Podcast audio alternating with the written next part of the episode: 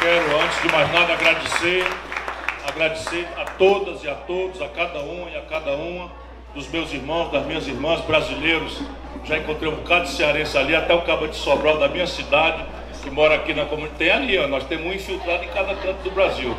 Somos espiões de Sobral. Então eu quero agradecer muito, pedir desculpa porque me atrasei um pouco, eu amanheci hoje de madrugada em Belo Horizonte. E quero agradecer a todos, na pessoa do Antônio Neto, que lidera o nosso partido com o maior acerto, com o maior prumo, o maior compromisso popular. Ele é presidente de uma das maiores centrais sindicais do Brasil. E eu estou fazendo essas reuniões sobre a Previdência Social. Então eu não vim falar de eleição, não vim falar de voto, porque todo mundo se lembra, a eleição foi Dernantonte, né?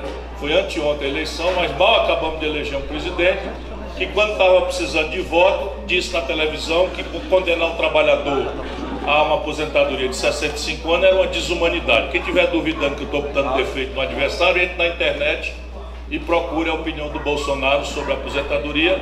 E ele diz claramente: votou contra todas as reformas do Temer, do Fernando Henrique, do Lula, da Dilma, e agora empurrou essa reforma que não está, vamos dizer, o leite não está entornado ainda não. Ficou difícil mas eu já tinha marcado e resolvi que é mais importante agora ainda a gente correr o trecho para conversar com o povo brasileiro, por quê? Porque as televisões estão todas do mesmo lado. É muito dinheiro, muita grana. O que está envolvido aí é o interesse dos banqueiros. E o trabalhador aqui é para eles um objeto. Vocês vão ver, eu vou tentar conversar com números, com coisa muito objetiva, sem, sem paixão, sem ódio de nada para que a gente tente ainda reverter alguma coisa. O que é que falta agora? Falta votar a mesma reforma uma segunda vez na Câmara dos Deputados.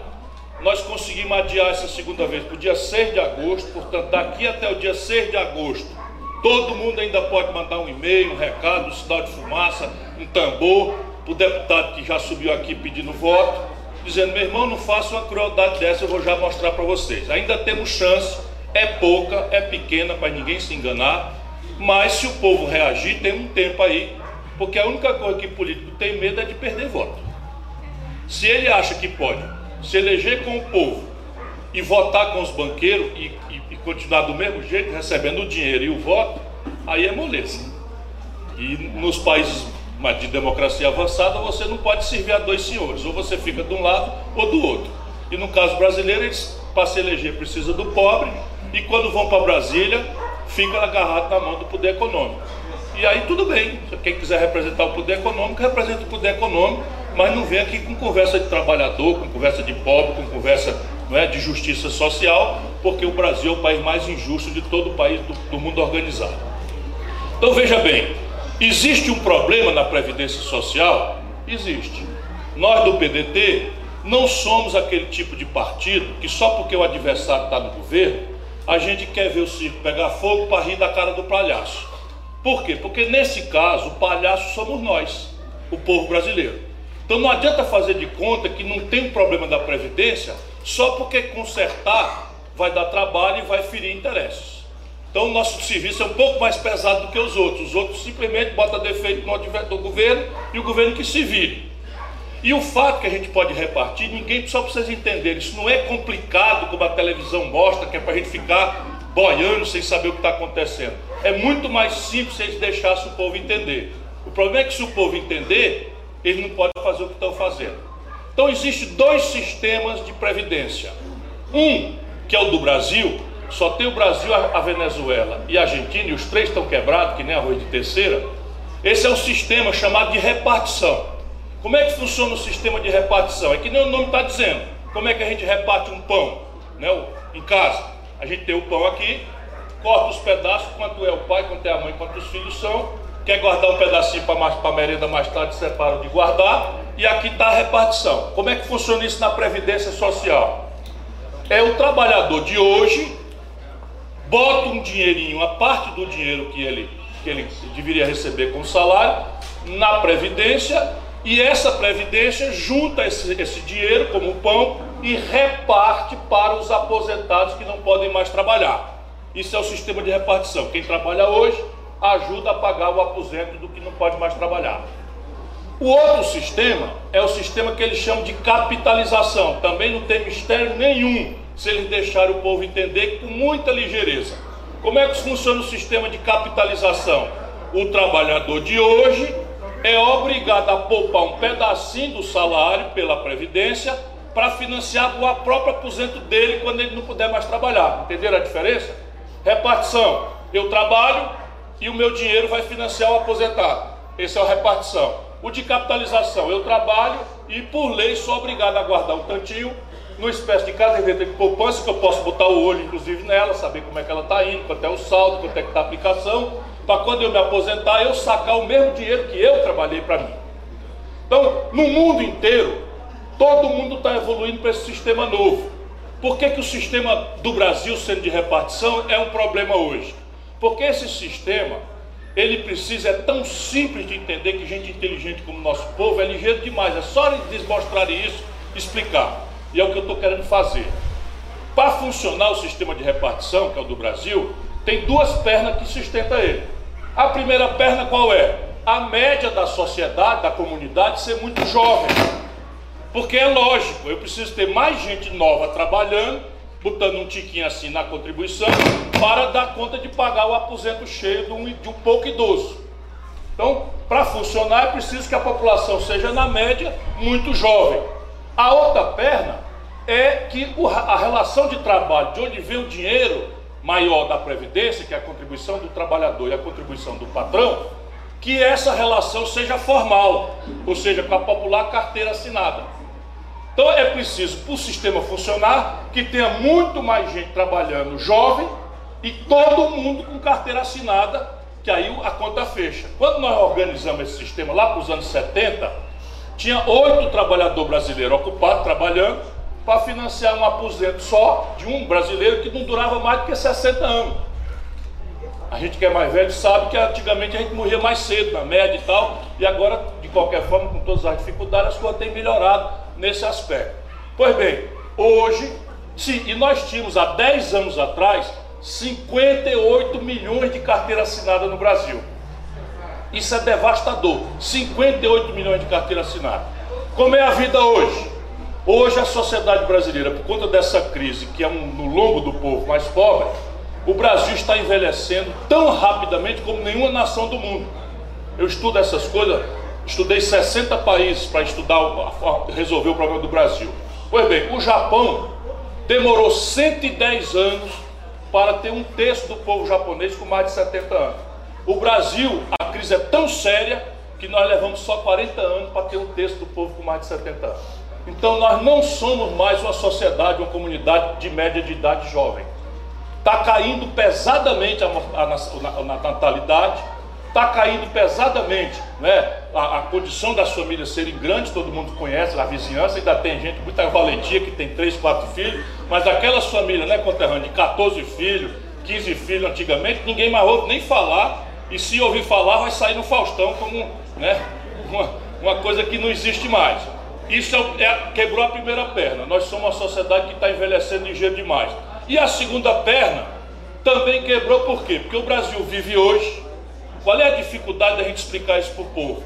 A maior quantidade de desempregados da história do Brasil. 14 milhões de brasileiros estão desempregados. E por cima dessa queda tem o coice do trabalho informal agravado pela perversidade de uma reforma trabalhista que fizeram no tempo do Temer, que praticamente botou a mão por cima de todo tipo de exploração do trabalhador que existe no Brasil e não existe mais em nenhum lugar do mundo.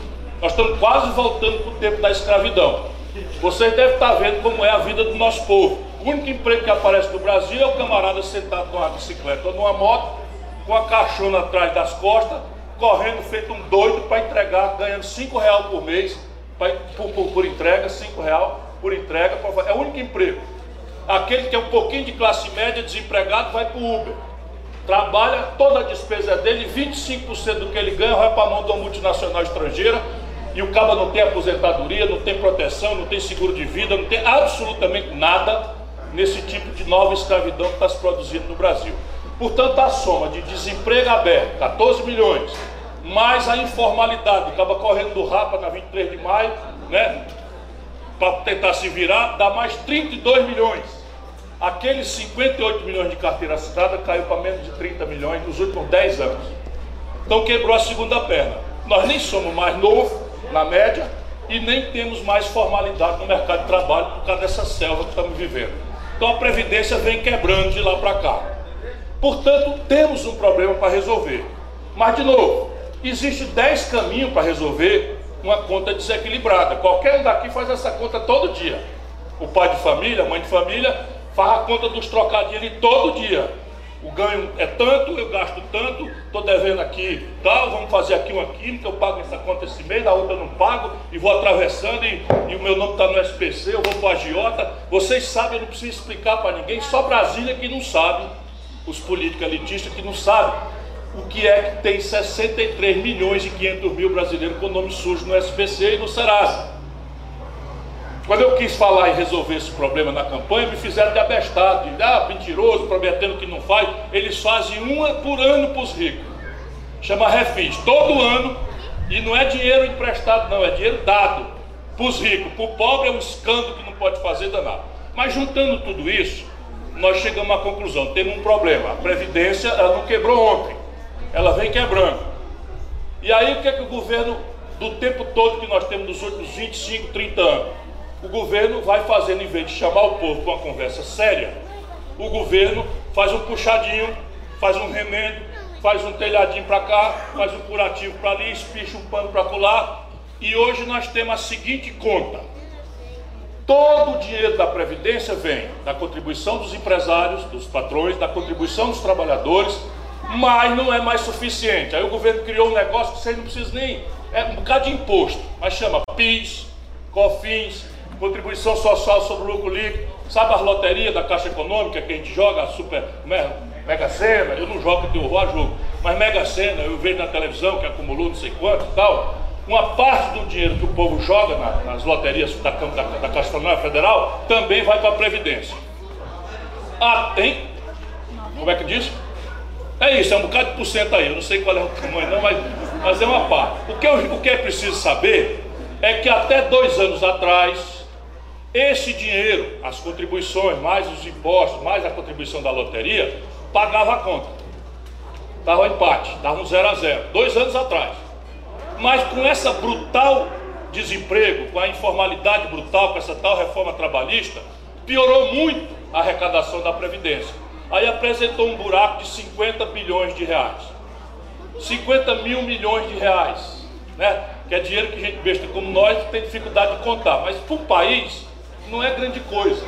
Portanto, a primeira grande história de que se o Brasil não fizer com a pressa né, do mundo todo uma reforma da Previdência, o país vai quebrar, é mentira. Então não tem isso. O buraco é de 50 bilhões de reais. Mas é um buraco. E aí, como é que você resolve buraco em casa? Numa família? Ou você procura melhorar o ganho, ou você procura diminuir a despesa, ou um pouco dos dois. É, é o que todo mundo sabe fazer. E aqui começa a gente a não aceitar mais a proposta do Bolsonaro. Ele fez uma proposta em que a solução para o buraco da Previdência é só uma: cortar a despesa. Então, não tem o outro lado, de melhorar o ganho. Às vezes em casa não tem o lado. A gente vai dizer, não, eu quero melhorar o ganho, mas eu, o patrão não me dá mais hora extra, eu não quero botar meu filho com 12, 14 anos para trabalhar, Portanto, ganho nem sempre é possível, ok. Mas no caso do Brasil, tem muito ganho possível que resolve assim, com estalo de dedo, o buraco da Previdência. Eu vou mostrar para vocês. E o corte na despesa também tem que ver onde é que vai cortar. Porque o Brasil é o país mais desigual do mundo. Vocês estão aqui no morro.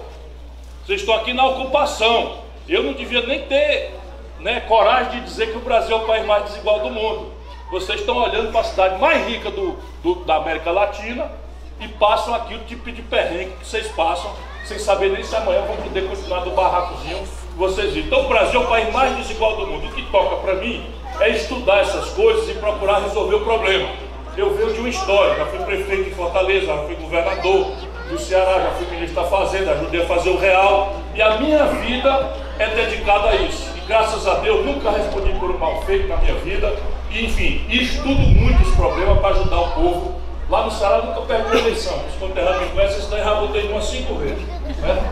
E eu até larguei. Só sou candidato agora a presidente da República, se ainda Deus for servido. Se não, nem mais isso eu quero, eu quero ser. porque eu preciso mesmo é ajudar o brasileiro a entender o que está acontecendo. Então veja, qual é a opção do Bolsonaro? Ele resolveu abrir mão de aumentar a receita, aumentar o ganho da Previdência. Tinha jeito de fazer? Tinha. Eu vou dar aqui três exemplos para vocês. Só porque a gente tem que saber, como diz a Bíblia, a que Senhor você quer servir.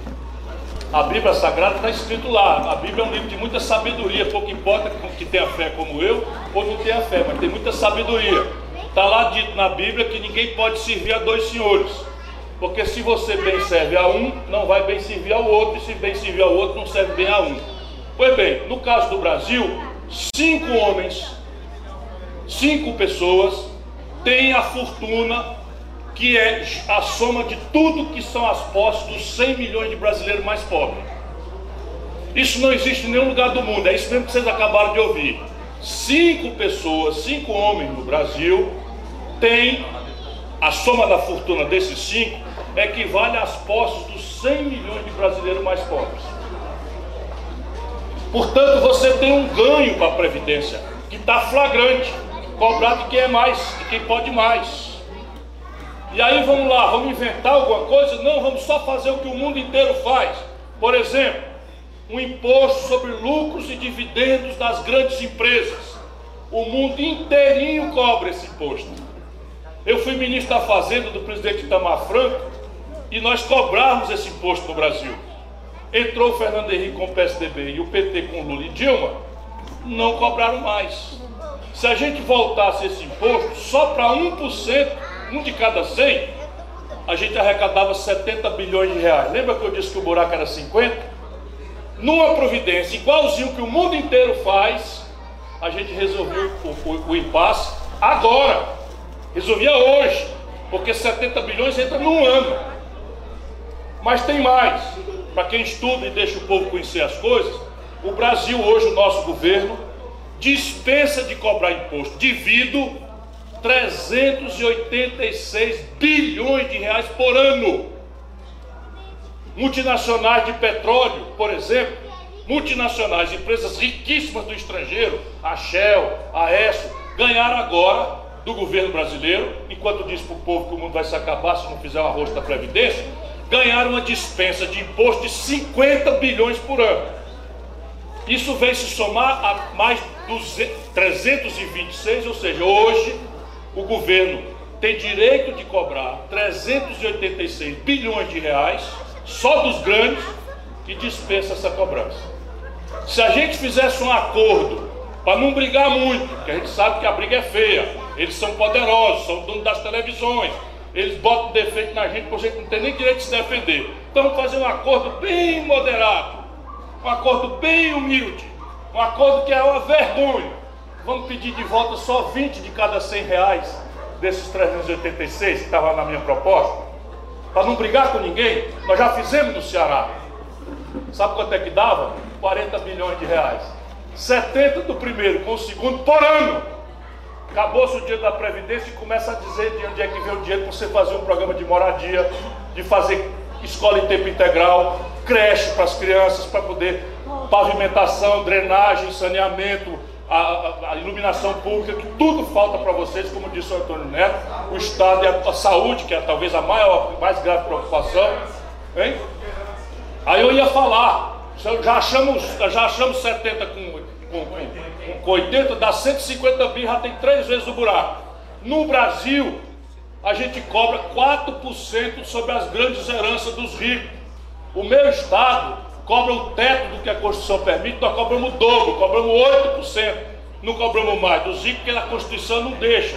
Mas o Brasil cobra 4%.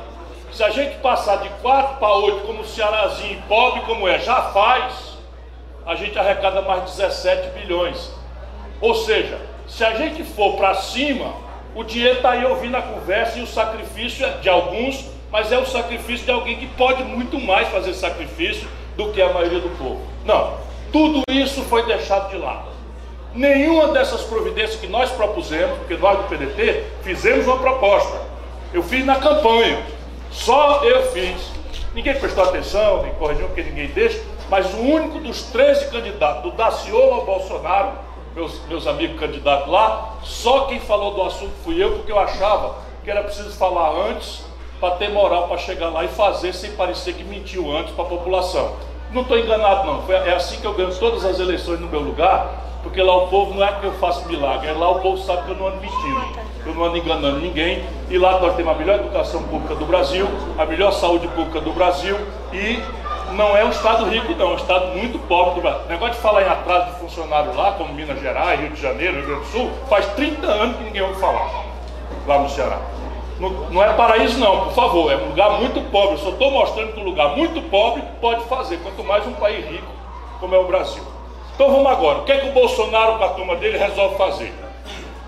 Eles resolveram fazer uma reforma que economiza um trilhão de reais em 10 anos da primeira proposta. Nós já estamos ali brigando, conseguimos diminuir aqui, diminuir para colar, diminuímos um pouquinho a, posição dos professores, eles botaram os policiais federais, nós estamos tentando ali diminuir o estrago, mas assim, é só pouquinho. O estrago mesmo é esse, é um trilhão de reais. Aonde é que está isso?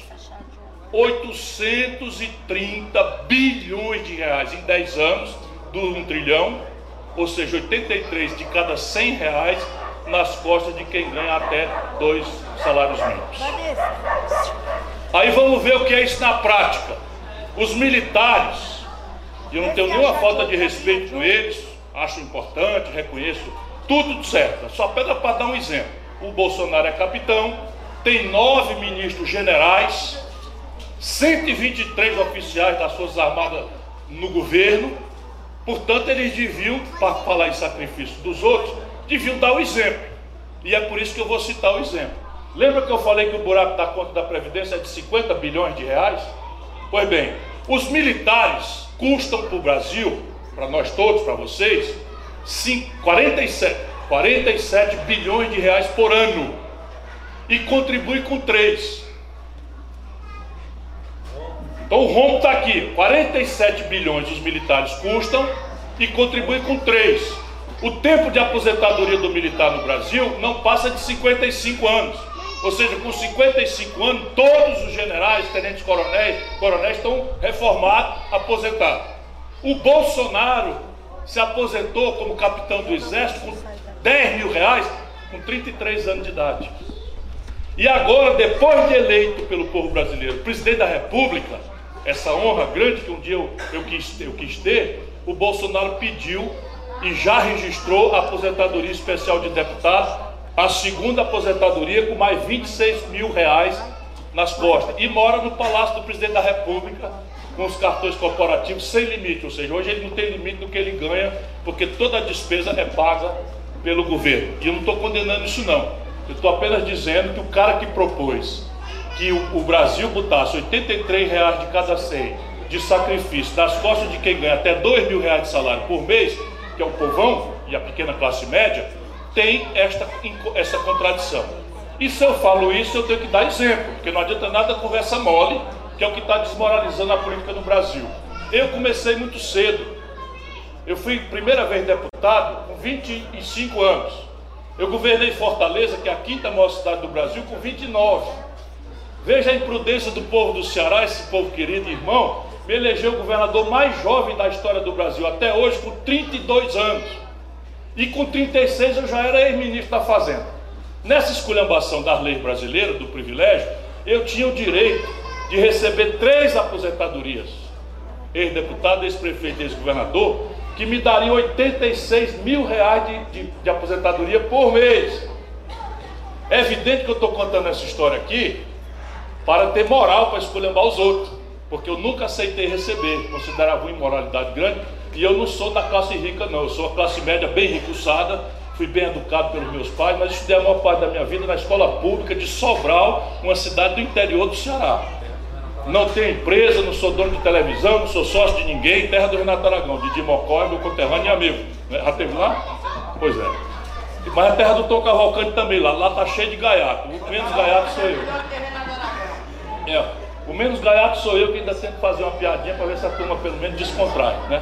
Então veja bem, como é que isso acontece, como é que isso explode agora na prática de vocês, que eu vou parar de falar, e nós vamos tentar esclarecer, porque a população está com muito medo e está sem saber direito o que, que aconteceu, porque está todo dia mudando, toda hora fala uma coisa, a internet é o paraíso da mentira, que agora chamam de fake news, então é preciso que a gente ajude o povo a entender, e eu vou me sentar aqui, vou passar o microfone para quem quiser falar, perguntar, e a gente vai tentar responder.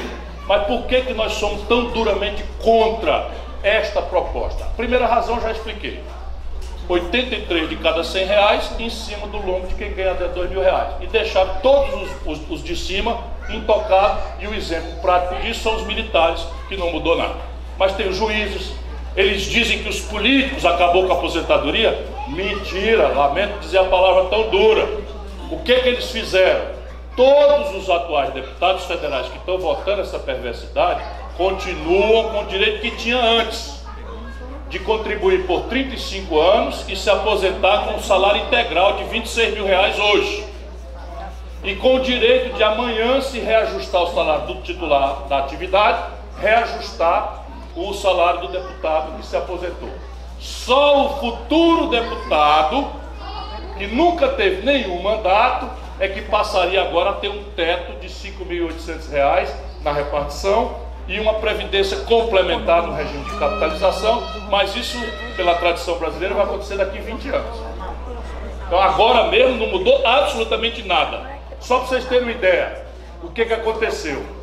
Lá no Rio de Janeiro tem um juiz valentão desses que estão aparecendo no Brasil, chamado Bretas. Ele é juiz e a mulher dele também é juiz. Não vou falar mal não, estou só contando uma história. Os dois moram num apartamento numa zona rica do Rio de Janeiro. E os dois que moram no apartamento deles dois, como são os dois juízes, pela lei brasileira, que não mudou com a reforma do Bolsonaro, os dois recebem auxílio moradia de R$ 4.500 cada um. Vocês estão entendendo? Cada juiz em casa recebe R$ 4.500, dá 9 mil os dois juntos, para auxílio moradia de morar na casa que é deles. Zero imposto e não é para alugar o apartamento, que às vezes a intenção disso era o juiz que vai lá para o inferno da pedra né, trabalhar no interior, não tem como pagar o aluguel, apesar do salário ser muito acima. Pois bem, pois nessa reforma do Bolsonaro, se dois idosos morando aqui no Grajaú, num barraco, se eles forem apanhados amanhã pela fiscalização da Previdência, se isso passar, os dois recebendo o BPC, que é um salário cada um, um dos dois vai ter que abrir mão de não ter mais. De um salário mínimo. Basta viver junto. Se for casado, então nem se fala. Só para. Assim, isso é uma coisa. Agora vamos lá para o que interessa. Eu falei de uma parte que é cruel. Agora vamos aqui para a crueldade geral. Na verdade, o que eles estão fazendo em Brasília, desse jeito, eu às vezes penso que uma parte grande desses deputados não leu, não estudou, porque ninguém pode ser cruel desse jeito com uma pessoa mais pobre como eles estão sendo. Por quê? Porque o que eles estão votando, do jeito que está, eu sou advogado e professor de lei, eu, eu conheço as leis e sei interpretar e tenho assim, mania de falar a verdade, não me importa se dói em mim ou se dói no outro. Já respondi 70 processos, todos por denúncia de corrupto. Já, já fui processado pelo Michel Temer, já fui processado pelo Eduardo Cunha, porque eu chamei ele de ladrão na lata, assim. Ele me processa, eu vou lá que nem a mulher do piolho e digo, é ladrão mesmo. E vou me atravessando, já, enfim. Porque nenhum desvio de conduta. Então vamos explicar duas coisas que eu estou falando. A primeira, a primeira, hoje, pela lei que ainda está em vigor, como é que o cidadão se aposenta? O, o, a lei diz o seguinte: que o cidadão para se aposentar despreza o INSS para calcular o valor do aposento, despreza os 20% menores salários e faz a média dos 80% melhores salários e essa média é o valor do aposento. Por quê? Porque todo mundo sabe que quando a gente começa ali com 17 anos, 18 anos, 16 anos como aprendiz, você começa ganhando meio salário mínimo, um salário mínimo, vai melhorando, faz um curso, se qualifica, se treina, progride na carreira, mesmo sendo um pedreiro, começa como servente de pedreiro, vira um pedreiro, vira um mestre de obra, o salário então ao longo da vida vai melhorando. O que é que os cidadãos fizeram? acabaram com esse cálculo. Agora o cálculo da aposentadoria não é mais a média dos 80% maiores salários, é a média de todos os salários. Ou seja, o salário pequeno vai puxar o valor do aposento lá para baixo De maneira que os cálculos é de que o cidadão vai se aposentar mais ou menos com 60% daquilo que era o último salário que ele está ganhando. Na hora que ele fica velho, precisando tomar remédio, precisando ajudar um filho desempregado e tal, ele vai passar de ganhar, de ganhar 100 passar a ganhar 60 na comparação. Isso é, sabe quanto é que isso vai tirar da economia? 13% do valor das aposentadorias do Brasil inteiro. No nosso Nordeste, nos lugares mais pobres, nas periferias, 70% do dinheiro que circula nas vendas, nos pequenos negócios, na lojinha de açaí, é dinheiro que vem da Previdência. 70%. Nós vamos capar quase um de cada cinco reais da circulação da economia pobre do Brasil, que é a esmagadora maioria do povo. Isso vai piorar o desemprego, que eles estão prometendo que com a Previdência melhora. Infelizmente, a notícia é ruim. Vai piorar, porque vai cair ainda mais o comércio, porque não tem mais a renda total. Isso é já muito cruel. Agora prepare-se para a crueldade definitiva, que eu estou dizendo com a minha responsabilidade, que eles talvez sem saber, mas uma parte grande sabe, eles na verdade eles não estão cortando, eles estão acabando com a aposentadoria dos mais pobres. Quer ver? Vamos fazer uma conta junto que todo mundo pode fazer sem precisar ser branco, doutor, nem coisa nenhuma. É porque eles não querem deixar o povo entender. Hoje, o cidadão se aposenta com um misto né, de tempo de contribuição e idade. Mas é um completando o outro. O que, que eles estão fazendo? Eles mudam essa regra e agora o cara tem que fazer os dois para poder se aposentar. Integral tem que fazer 65 anos de idade o homem e 62 anos de idade a mulher. Já subiu. Igual para quem como eu trabalho de gravata na praia de Fortaleza, no ar-condicionado, ou para você que trabalha na construção civil carregando um carrinho de mão no concreto. Isso já não está direito. Você não pode cobrar de quem tem um exercício de trabalho na sombra, com tranquilidade, sem risco de vida, sem salubridade, a mesma idade de alguém que não bota lá, porque o serviço derruba, destrói a condição e a qualidade de vida da pessoa. Mas isso é só a queda, tem o coice. Ao invés de ser uma complementação, agora do que eles estão aprovando, você, para além de ter no mínimo 65 anos sendo homem, 62 sendo mulher, vai ter que trabalhar com carteira assinada 40 anos em tiriço. Ora, só quem não conhece a vida do brasileiro sabe, e o IBGE sabe, que é o instituto que apura as estatísticas nossas, que o cidadão brasileiro pobre, o trabalhador, comerciário, motorista de ônibus, operário da construção civil, trabalhador rural, essas pessoas, por média, em 40 anos, passam 8 anos sem carteira assinada. Alguém precisa ser técnico para saber como é que é a vida do povo? O camarada está numa construção, assina a carteira, trabalha 8 meses, 10 meses, 12 meses, um ano e meio, acabou a construção, está baixando a carteira, recebe os direitos, se fizer tudo direitinho, e vai atrás do cine, do pastor da igreja, para achar, ver se acha o trabalho. É um mês, é dois meses, é três meses, agora está ficando quase seis meses, para entrar num novo emprego. Aí carimba a carteira, assina a carteira e passa mais um ano, depois passa mais quatro meses sem carteira. O fato é que em 40 anos, isso é dado oficial, o trabalhador fica oito anos sem carteira assinada, somando os períodos, os períodos desempregados. Sabe o que quer dizer isso? Quer dizer o seguinte: para eu ter o aposento integral, já descontado da gente que eu falei no começo, eu vou ter que botar mais oito anos de contribuição em cima dos meus 65 anos de idade. Ou seja, o aposento para o trabalhador pobre só vai ser alcançado integral com 73 anos de idade, na melhor hipótese. Ora, tem um problema. Lá embaixo, nos jardins, as pessoas estão vivendo até 83 anos. Aqui em cima, na favela, e no sertão, e na metade sul do Rio Grande do Sul, e no, no Vale do Ribeira, ou no interior do Nordeste, ou no fundão da Amazônia, as pessoas não botam em 70. Se não botam em 70, como é que vai se aposentar com 63? Então é justo que eu diga que eles estão acabando com a aposentadoria do pobre brasileiro. E eu às vezes penso que é de propósito. Por quê? Porque hoje o que é está acontecendo? A maioria do povo, já 51 de cada 100 trabalhadores, já está preferindo se evadir da Previdência. Os jovens, especialmente, não querem mais saber desse assunto. Por isso que eles fazem isso. E ninguém quebrou uma vitrine, ninguém, ninguém protestou, ninguém furou um pneu de um ônibus, nada. Engolimos tudo. Uma parte é porque o povo está descrente da política, e eu sei que não faltam razões para isso, mas a outra parte é porque tem muita gente seguinte, ó, isso daí já acabou para mim. Então eu vou é melhor me acertar aqui embaixo na informalidade, me acerto com o meu patrão, ele não faz a contribuição, me dá por fora logo agora. Eu não tenho futuro, mas eu tenho agora alguma coisa. O que é uma tragédia, porque todos nós, se Deus quiser, vamos ficar velhos. E o jovem, se não estiver preocupado em ficar velho, que é coisa muito difícil na cabeça do jovem, acredito, eu era muito jovem ontem, de repente eu estou com 61 anos de idade. Então a gente fica velho. Mas se não, meu irmão, pense no seu pai, pense nos seus avós, ou pense nos velhinhos que estão morrendo de frio nas madrugadas de São Paulo. Cinco irmãos nossos. Não adianta ser cristão, de bulhateço, rezar, se você não se dói com o fato de que cinco irmãos nossos em Cristo ou pela humanidade, morreram de frio. Vocês imaginam que é a agonia que alguém morrer de frio? Antes o que, que ele passa para morrer de frio? Fim de semana passada aqui em São Paulo. Então, desculpe se eu exagero um pouco, mas eu vim aqui para dizer, olha, nós precisamos lutar.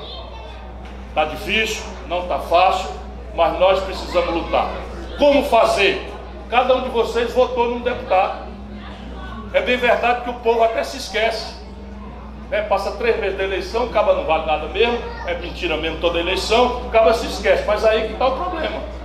Você se esquece, mas o financiador dele não esquece. Até preciso fazer uma força, procurar no baú aí, perguntar para o parente em quem vocês votaram. E pedir a ele, meu irmão, não faça uma crueldade dessa. Olha, nós vamos estar de olho aí, você é livre, vote quando você quiser, mas amanhã não venha me pedir um voto aqui tendo feito a crueldade de acabar com a minha aposentadoria. Só isso faz o político mudar de ideia. O medo de perder o voto. Fora disso, o resto é tudo conversa fiada.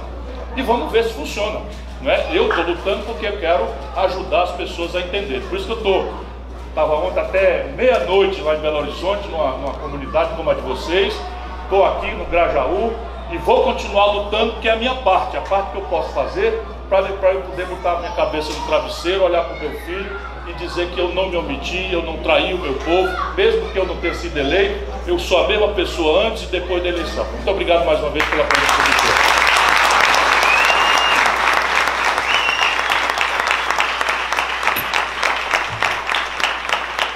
Quando é que vai ser organizado o microfone? Olha, e é porque eu tenho, é porque eu tenho que ganhar o tempo de vocês. Mas o que tem de pegadinha cruel, vocês não têm ideia com um cabra como eu que li as 66 páginas da reforma. Você sabe que tem uma lá que eu não entendo qual é a economia de tostão que eles estão pretendendo. Tem uma lá que a lei atual diz o seguinte: se o pai de família, a mãe de família, uma família tiver um filho com síndrome de Down ou tiver um filho autista, o sistema de seguridade social do Brasil garante para essa criança, mesmo que fique adulto, uma pensão se os pais morrerem, quando os pais morrerem. Vocês acreditam? Eles tiraram isso? Tiraram a pensão das crianças com filhas com, com, com síndrome de Down e com autismo. Se os pais morrerem, ninguém sabe quem vai tomar conta dessas pessoas. Sabe para economizar o quê? Ninguém diz quanto é. Eu fiz um requerimento perguntando quanto é que economiza isso, porque isso é um tostão. Olhando as contas do governo, isso é um tostão. Parece uma crueldade mesmo. Parece assim que é para mostrar que eles é que mandam, que eles são os reis e que não querem nem saber. Hein? Não, o PIS, o abono do PIS acabou para quem ganha até dois salários mínimos. É isso, agora caiu para um salário mínimo, caiu metade. Ó, o que tem de pegadinha vocês não têm ideia, mas eu fiquei só nas principais. É, antes de abrir a palavra a pergunta, eu queria chamar para compor a mesa aqui a Juliana Félix, a Maria Betânia dos Santos, a Vanessa Pereira, que são lideranças da Associação dos Moradores aqui do Monte Verde.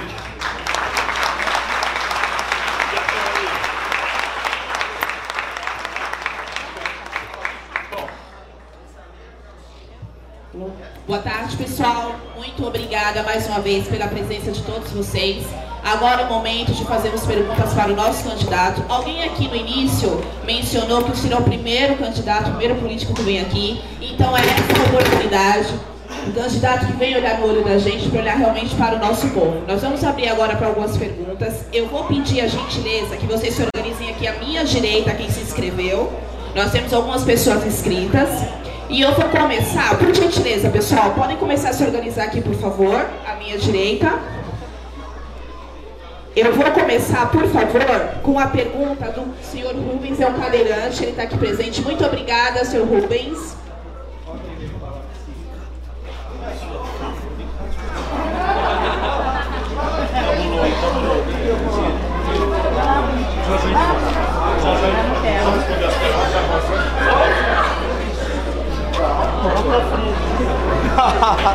Davi falou o dia todo que queria falar com o Ciro. Pessoal, seu Rubens é o cadeirante que está aqui gentilmente. Ele estava louco para vir, não sabia como, não tinha como chegar. Mas, como alguns aqui já mencionaram, primeira vez que o político vem aqui, ele queria muito conhecer o Ciro, ouvir o Ciro. Então, palmas para o seu Rubens, por favor.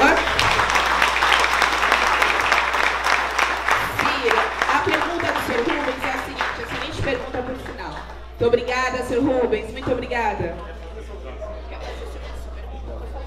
Ô Ciro, ô Ciro, é, essa reforma aí, o que vai, assim, o que vai mudar a economia do Brasil?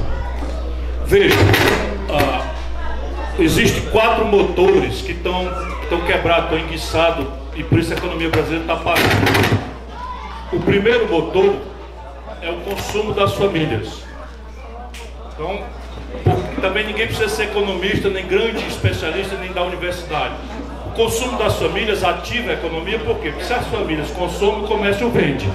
Se o comércio vende, ele encomenda da indústria. Se a indústria vende, ela compra matéria-prima. Aí a roda da economia, o desenvolvimento acontece. Então, essa reforma ataca esse motor mais pesado do que já está. Ela diminui o consumo das famílias. Portanto, vai atrapalhar do jeito que foi feito. O segundo motor importante é o investimento público. E esse motor está quebrado no Brasil porque o governo brasileiro hoje gasta muito mais do que arrecada. Então a grande razão para você fazer uma reforma na Previdência é consertar o motor das contas públicas, porque aí o governo tendo dinheiro, ele faz moradia, emprega gente, ele faz escola, ele melhora a qualidade do salário dos professores, ele abre hospital e isso faz a economia ativar. Só que, do jeito que foi proposta a reforma, como eu falei, ela não terá efeito no curto prazo nenhum nesse motor. Por quê? Porque eles apostaram em cortar despesa em cima dos parâmetros da, do acesso à aposentadoria.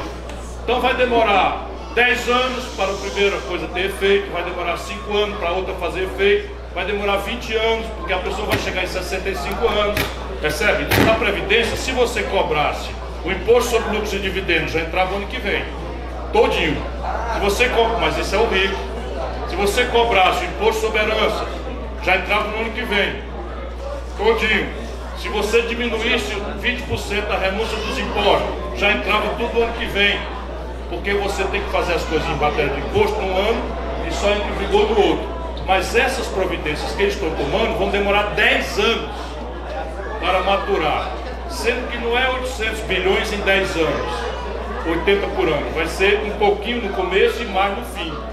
Então o Bolsonaro é tão despreparado que empurraram para ele e ele não vai beber dessa água. Vai ter efeito zero sobre a conta e sobre o emprego, como eles estão mentindo. Ele está me perguntando o negócio do despotismo, nepotismo. O Bolsonaro, na minha opinião, ele é um craque orientado aí pelos marqueteiros de desviar a atenção do povo para assuntos que são polêmicos, mas que não são os mais graves. Então, nesse momento, nós precisamos da atenção do povo nesse gravíssimo assunto do desmonte da Previdência Social. E na hora, no dia que começou a consumar, ele não, mal se sentiu vitorioso, ele anunciou que vai nomear o filho dele, policial, com 35 anos de idade, embaixador do Brasil nos Estados Unidos. Aí a turma está toda chamando para esculhambar o nepotismo, que é o quê? O político poderoso, ao invés de nomear as pessoas para o governo, porque tem talento, tem mérito, tem boas experiências, nomeia porque é parente. Que ele prometeu muito que não ia fazer e está fazendo. Mas a minha preocupação não é tanto o nepotismo, a minha preocupação é que o lugar de embaixador do Brasil nos Estados Unidos é o lugar mais complicado da diplomacia mais difícil. Os americanos, se depender deles, o Brasil vai virar uma grande fazenda para fornecer comida barata, minério de ferro barato e comprar os produtos caros deles. E é o embaixador do Brasil ser um garoto, nesse aspecto de embaixador, com 35 anos, e treinado para ser um policial, meu irmão, é um desastre completo. Eu só posso acreditar que ele vai para lá representar não o Brasil, mas o Bolsonaro em alguma trama que alguém profissional não pode conhecer. Só posso acreditar nisso, porque o nego a negociata da, da, de engolir, a Boeing americana engolir a nossa Embraer aqui, é uma negociata que só se explica por toco, por suborno. Nada justifica o que aconteceu. Alguém está levando algum. Deixa eu explicar outra para vocês. Isso é uma tragédia. Eu vim conversar hoje sobre, a, sobre Previdência, mas estão assaltando o Brasil de todo jeito. O Brasil é, é, tem capacidade de produzir toda a gasolina, todo o óleo diesel, todo o gás de cozinha que nós precisamos para nosso consumo. Todo. Pois bem, o governo não foi o Bolsonaro que começou, ele está piorando. Já começou lá atrás com a Dilma, passou no Michel Temer e continua piorado com o Bolsonaro. O Brasil está deixando de produzir um terço do que nós temos capacidade de produzir e está comprando de quem? Dos americanos em dólar, gasolina, óleo diesel e gás de cozinha. Aí por que, que o gás de cozinha explodiu de 30 real a 85 real o botijão em alguns lugares? Porque agora nós estamos pagando gás de cozinha em dólar. Em vez de produzir aqui, que a gente sabe produzir, em real, nós estamos comprando dos americanos. Por que, que a gasolina bateu em 5 real na bomba? Porque nós estamos pagando gasolina em dólar em vez de produzir aqui, estamos trazendo dos Estados Unidos. Por que, que os caminhoneiros estão parando? Coitado, a economia se liquidando, o óleo diesel explodindo de preço, não tem frete, e o custo dele vai lá para cima, o leite das crianças some. E eles são engabelados pelo Bolsonaro com conversa mole. Por quê? Porque nós estamos comprando óleo diesel dos americanos em vez de produzir aqui. Aí ele vai mandar o filho representar o Brasil lá nos Estados Unidos. Aí tem, meu irmão. Não tem a erro que tem. Sabe quantas vezes ouvi isso na história do Brasil? Nunca. Sabe quantos países do mundo tem filho de governante embaixador? Um país, Arábia Saudita, que é uma ditadura. Ciro, tudo bom? Ó, meu nome é Ronaldo, eu tenho 43 anos. Eu moro na cidade Dutra, a 10 quilômetros daqui. E aí o que acontece? A gente não imagina que tem uma comunidade desse jeito aqui. Que você vê ali na rua é tudo asfaltado. Aí na hora que você entra aqui, você vê que a coisa muda um pouquinho de figura. Aí eu quero te agradecer por estar aqui presente. Há um mês atrás eu fui em Heliópolis ver você também lá. Tá? Foi a primeira vez, eu não sou afiliado, eu não tenho partido nem nada. A primeira vez que eu votei em você agora foi recentemente, em 2018. Né? E a minha pergunta que, que era, você explanou, mas eu queria que você explicasse um pouquinho mais o que, que acontece. Eu tenho meio que brigado nas redes sociais e com meus familiares. E eles defendem o, gover o governo porque diz que o político vai é, é limitado agora a, a, aposentadoria a 5 mil reais. E você explicou que vai ser no futuro, né? Então você pode assim explicar uma, uma forma mais simples isso daí? Bom, eu é que agradeço o, o, carinho com que eu estou sendo recebido, mas o que, que eu resolvi fazer? Eu resolvi procurar as comunidades mais pobres, porque o que está acontecendo no Brasil é que os, a maioria esmagadora do nosso povo é pobre e, e vota. Nenhum político chegou em Brasília, acreditem, nenhum sem o voto do pobre. Nenhum. Por quê? Porque não tem, não tem rico suficiente para eleger nenhum deputado. Tanto a concentração de renda no Brasil. E por que, que o nosso povo não está reagindo? Não é culpa do povo. É porque não tem o outro lado. Então eu resolvi subir o morro, ir na favela, de todos os lugares onde eu posso, para tentar explicar. E o que eu estou explicando para esse pequeno grupo aqui está indo para milhares de pessoas via internet, está sendo filmado aqui. Então tudo que eu estou dizendo aqui, qualquer pessoa do governo pode me desmentir. E eles não desmentem, porque é tudo verdade. Então está aqui tudo transmitido pela internet. E eu estou falando com o povo, procurando achar uma linguagem que vocês compreendam fora desses. Né? Parece assim que um assunto o povo não pode entender. Qual parte vocês não entenderam? Todo mundo entendeu tudo. Claramente, porque eles escondem e estão fazendo pior.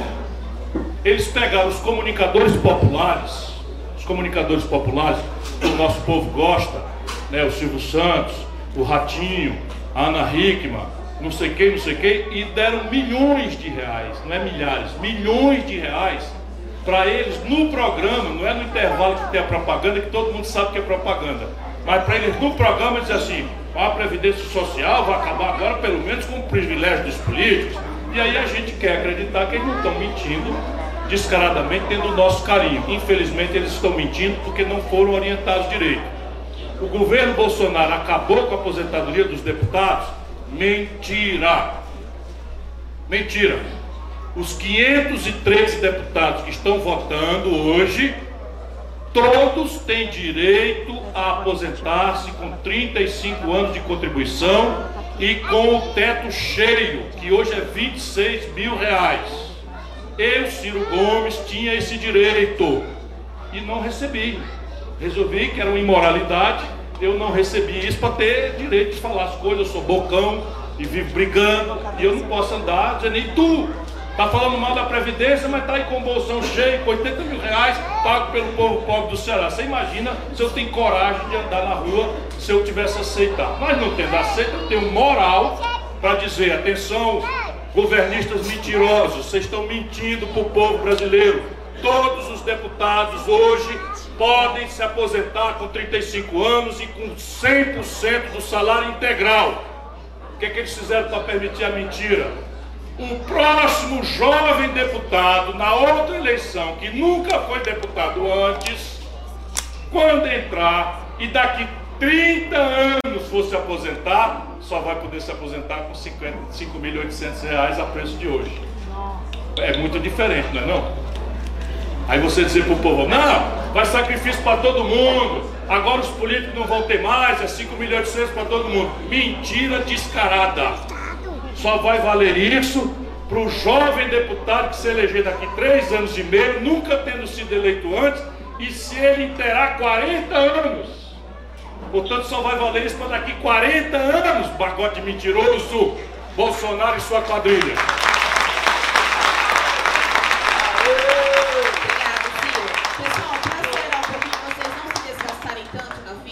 aproveitar a presença do Ciro aqui, eu vou fazer em blocos. Agora vamos fazer em blocos. Então venham os próximos três, façam a pergunta, cada um faz a pergunta para ele responder de uma vez, tá bom? Por favor. Licença, Ciro. Meu nome é Guilherme. Peço licença para apertar sua mão. Tenho 23 anos. A minha dúvida, eu não sei se eu estou atravessando um pouco a proposta da, do seu diálogo hoje, mas é se as propostas que o, senhor, que o PDT propõe é, nas eleições que o senhor já propôs em 2018, se para ela, elas, serem, elas serem de fato concluídas, se o diálogo com, do PDT com a esquerda é, vai ser o mesmo diálogo de 2018, assim, até em relação às coisas que o Lula de fato fez para prejudicar a campanha do senhor, é, se, se o, vai também ter um, senhor, o PDT vai também ter um diálogo com o centro, que não conseguiu também em 2018, e se até lá, nesses quatro anos, nesses três anos e meio que faltam ainda, se os diálogos que forem contraditórios às propostas do, P, do PDT é, vai ser tratado como a questão da Tabata Amaral, né, que está sendo tratado na mídia, que ela está sendo é, questão midiática, né, eu quero abordar isso mais na, na questão do. Tá, eu vou responder individualmente mesmo, que aí é mais objetivo. Veja, nós fizemos uma proposta que vocês já, já dominaram, nós fizemos uma proposta que responde ao problema do equilíbrio da conta da Previdência, muda o parâmetro para ir para cima e não para baixo, e multiplica as bases de sustentação do sistema previdenciário assim. Primeiro pé, são três pés de nossa proposta. Primeiro pé, um programa de renda mínima de cidadania, de acesso incondicional a qualquer brasileiro que tenha podido ou não podido contribuir, equivalente a um salário mínimo. Sai do orçamento da Previdência e vai para o orçamento do Tesouro. Qual é a explicação? É que parte do desequilíbrio da Previdência vem do fato de que muitos benefícios justos que a gente paga são pagos com dinheiro da Previdência sem ser de gente que contribui para a Previdência. Então é um erro que tem. Por exemplo, o auxílio, o auxílio prisão. As pessoas dizem que a gente paga auxílio para preso e o trabalhador não tem, isso é mentira. Ninguém dá auxílio para preso. O que o Constituinte criou, num país que tem 760 mil pessoas presas, foi um auxílio para a família. Se esse preso fosse a única fonte de sobrevivência da família, ele pode pedir à família que ficou fora, que não tem culpa, as crianças, do, do pai ou da mãe estarem presos. Então tem um auxílio para aquela família sobreviver. Isso não é de gente que contribuiu. Você tem o BPC. Então, o BPC é um cidadão que está aí nas ruas de São Paulo, de Fortaleza, né, no chão, não tem mais trabalho, não tem mais saúde, não pode contribuir, já não tem mais nem a condição mental de pensar, está agarrado no crack, está se deteriorando. Então nós criamos um sistema de 88, uma, uma, uma fórmula da gente não deixar as pessoas serem consideradas lixo. Porque o ser humano não pode ser considerado lixo. Até os animais hoje em dia têm lei de proteção e tal, mas não podemos deixar, penso eu, um cidadão morrer à míngua porque caiu no, no, crack, porque desacredita, perdeu a família, lascou-se todo, não aceita mais porque já foi preso, não tem ficha corrida para preencher uma ficha de trabalho. E, e, e, não é possível a gente simplesmente deixar essa pessoa morrer. Alguém pensa que pode, acabou, ele procurou esse caminho, eu não penso assim. A minha formação não aceita isso. Então, nós tiramos e isso vira o primeiro pilar. O segundo pilar é o regime de repartição até 3.500, 4.000, no máximo 5 mil reais para todo mundo. E o terceiro pilar é o regime de capitalização, ou seja, no futuro, quem quiser se aposentar com mais de 4 mil, passa a fazer simultaneamente, como faz hoje o funcionário do Banco do Brasil, para não ser muita comprida a conversa. Como é que funciona a aposentadoria do Banco do Brasil? Eles contribuem para o INSS, são Banco do Estado brasileiro, e contribuem para a Previ, que é o fundo de pensão deles. Então, a contribuição para o INSS é para o sistema de repartição, eles vão cair no teto de R$ 5.800, e se eles quiserem ganhar mais, eles vão tirar da caderneta de poupança que a Previ representa. E esse dinheiro que eles contribuem associa-se ao investimento produtivo, gerando emprego, renda, e o lucro dessa aplicação vem em favor do trabalhador que contribuiu. Então essa é a nossa proposta. Como é que a gente vai fazer isso? Eu proponho aos meus companheiros, é todo mundo muito carinhoso comigo, que a gente esqueça um pouco esse negócio de eleição presidencial. Olha, daqui até 2022, vocês não têm ideia da, da montanha russa que nós vamos passar. Esse país vai passar por uma grande confusão, e é preciso que a gente não espere a eleição. A gente precisa ajudar o povo a entender o que está acontecendo, organizar a luta, esclarecer, mobilizar, organizar, especialmente os jovens. E amanhã nós temos uma estrutura em que a gente chama quem, quem, quem foi preparado, treinado, estimulado, para ver qual é a nossa responsabilidade na eleição de 2022. Nesse momento, a gente não quer negócio com o PT. Por quê? Porque são nosso inimigo? Não é porque o PT, na cabeça de muita gente no Brasil, fracassou na corrupção e na mentira.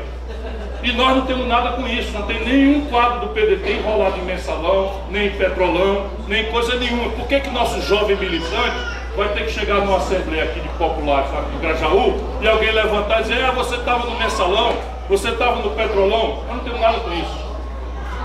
Na hora de lutar, a gente define a luta. Por exemplo, dos 130 e nove votos que nós tivemos na Previdência, o PT e o PDT estavam juntos. Nós não precisamos sentar, fazer acordo, nem, nem, nem engolir sapo para explicar bandalheira que eles andavam fazendo. E cada um espera que o povo acompanhe, cada um cumpre o seu dever. Percebe? Então, aliança, agora só na luta. Não tem mais negócio de conversa mole, conchavo, e depois a gente vê. Eu estou dizendo que nem um verso de quem é, meu Deus, Arnaldo Antunes, acho né? E o acaso vai me proteger se eu, enquanto eu andar distraído. Então meu negócio é me agarrar com o povo, ajudar o povo a entender as coisas, botar o pingo dos is, chamar de ladrão de ladrão, apontar para o futuro e veja o que Deus quiser para o futuro, não quer nem saber.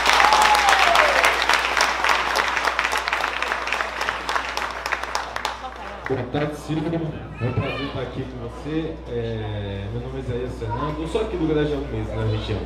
E eu tenho três perguntas para te fazer. A primeira, qual, qual, é a questão do banco? Qual, é, o que, é que o banco tem a ver nessa questão da reforma da Previdência? É, sobre a Tabata Amaral.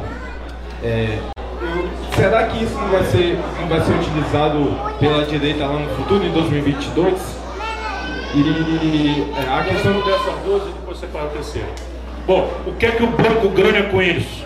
É assim, as previdências sociais são públicas ou privadas. Eu, por exemplo, Ciro Gomes, eu como abri mão, por ética minha, ninguém me obrigou, nem ninguém, eu só estou contando essa história agora. Minha mulher diz assim, precisa contar para o povo, diz quanto era que tu ganharia e tal, porque faz falta ali em casa às vezes, não como faz para vocês, eu estou só brincando, graças a Deus eu vivo muito bem e tal.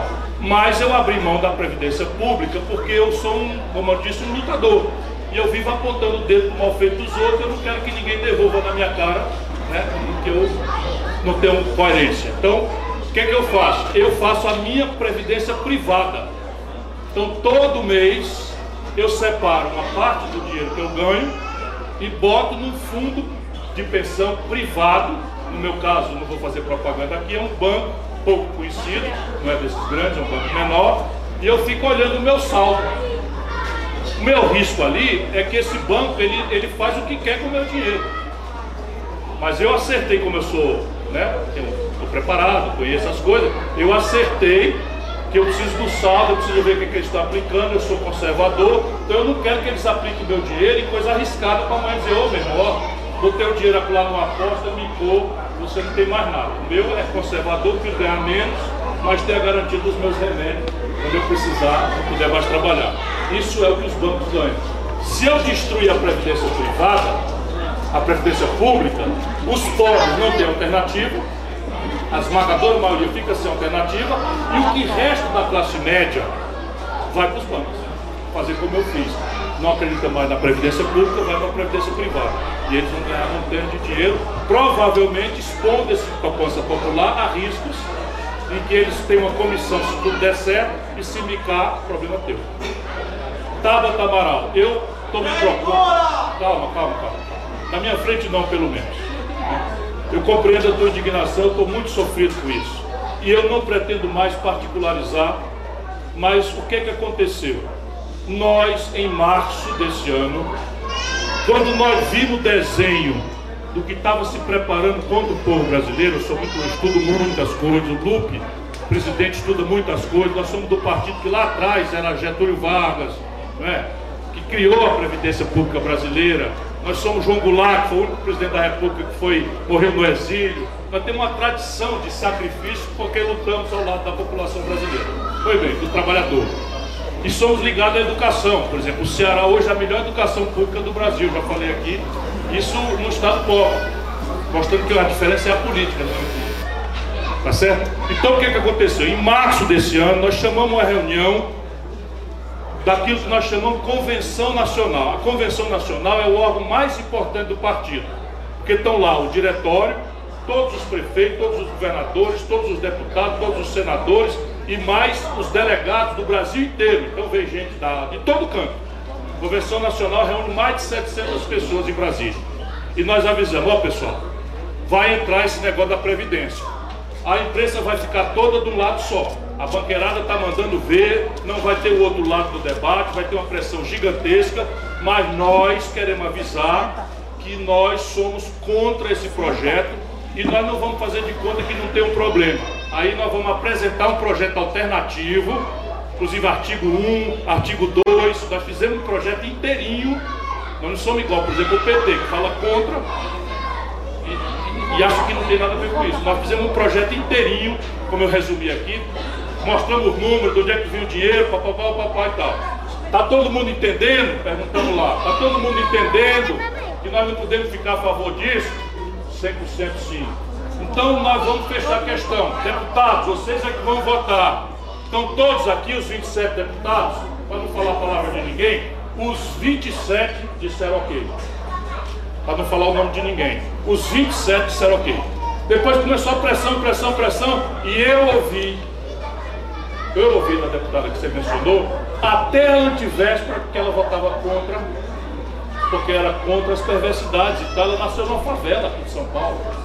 Por isso que eu não vou permitir que na minha frente se agrida uma moça de 25 anos, que tem valor, que é, que é uma pessoa que pode errar ainda e tal, mas eu cheguei à conclusão de que ela tem uma dupla militância. Então ela não atende a linha do partido, ela não participa da, da discussão do partido, tem alguém de fora guiando. Então, para ela é melhor achar outro lugar. Desculpa te atrapalhar, mas eu acho assim: se ela é liberal, ela tem que ir para um partido que seja liberal. Se ela, é ela,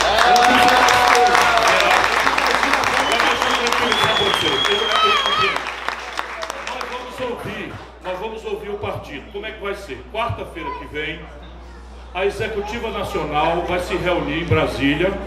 Está chovendo representação, cada qual mais zangado e nós somos os mais velhos, nós somos né, aqueles que, tudo bem, eu já confessei minha, minha dor, meu sofrimento, eu que assinei a ficha dela, eu que recrutei. enfim, é desgosto de filha, dói muito mais do que desgosto político, que não tem mais nenhum que me faça mal nenhum. Cara, com a minha vida, cicatriz aqui atrás, de tudo. Minha vida partidária, por exemplo, foi uma tragédia. A vida inteira eu briguei com, com, os partidos exatamente por isso, porque na véspera da eleição fala uma coisa, vai para o poder, faz outra oposta, aí eu caio fora.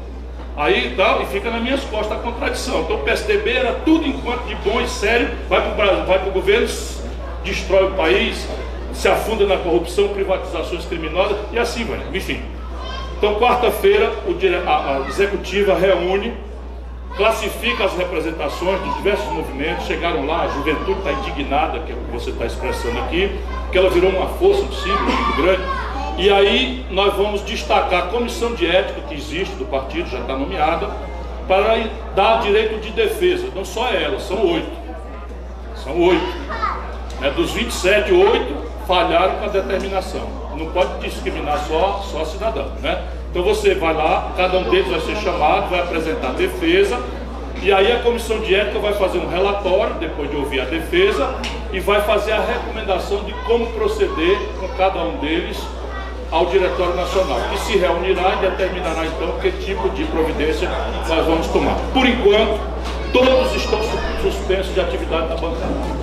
E a minha terceira pergunta é se você tem um, é, você tem alguma ideia, alguma forma de reverter a situação da reforma trabalhista. Porque eu achei que enfraqueceu os sindicatos, enfraqueceu muito o trabalhador, o trabalhador. Tem um governo popular que tem a base social consciente, tem força para reverter. Agora só que nós precisamos entender uma coisa.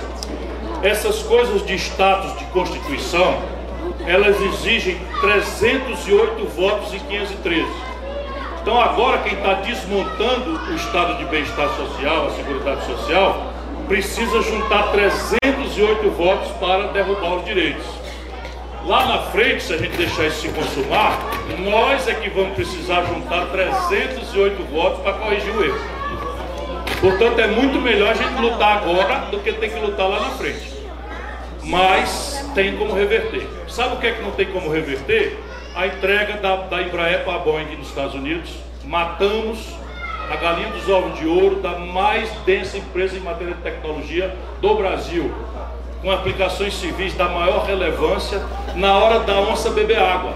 Nós gastamos bilhões de reais de dinheiro público para desenvolver 8 mil engenheiros extremamente capacitados, que são o corpo funcional da Embraer, que é a grande importância da Embraer, não é saber parafusar um avião, é a engenharia que é genial. Só oito países sabem fazer um avião e o Brasil é um dos oito. Pois bem, nós desenvolvemos dois projetos extremamente enriquecedores. Um supercargueiro militar, chamado KC-390, e um caça em parceria com a Suécia, que transferiu 100% das tecnologias, é o único caso na história do capitalismo, para o Brasil.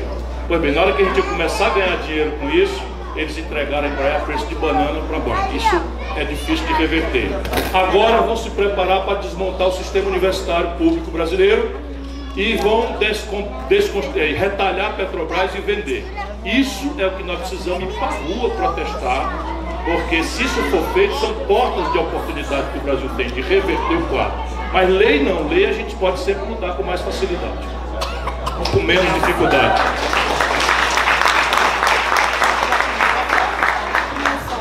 Eu quero, queria saber como é que fica a aposentadoria da mulher. A mulher é assim, 62 anos de idade mínima, o homem é 65, a mulher é 62 e infelizmente 40 anos. Certo? Então veja, você, você que é nova, você que é jovem, ainda está inteira e tal, você dormiu três dias atrás, pegando se for uma média, você se for uma média, você dormiu faltando 5 anos para se aposentar e acordou faltando 12 e dormiu merecendo receber R$ 1.800 de aposentadoria, passou a merecer R$ 1.200 apenas de ontem para hoje. Só para você ver a bonecagem que estão fazendo. Boa tarde, Ciro. É... Boa tarde, Ciro. Por que oito deputados federais do PDT votaram a favor da reforma? Bom, nós vamos apurar agora quando abrimos o direito de defesa dele. Nós passamos um tempo inteiro pressionando para, pelo amor de Deus, não façam isso. Eu, por exemplo, vivo com a cara na rua. vivo com a cara na rua. Onde eu chego agora, ninguém quer mais saber da minha opinião. É todo mundo atado. A primeira pergunta, a segunda pergunta é atado. O que, que eu tenho a ver com isso? Percebe? Mas, infelizmente, foi uma contradição. E aí você tem, por exemplo, deputado alegando foi, foi muito pressionado pelos governadores dos seus estados, que estão também de língua de fora, com o estado quebrado, e que o governo prometeu resolver o problema.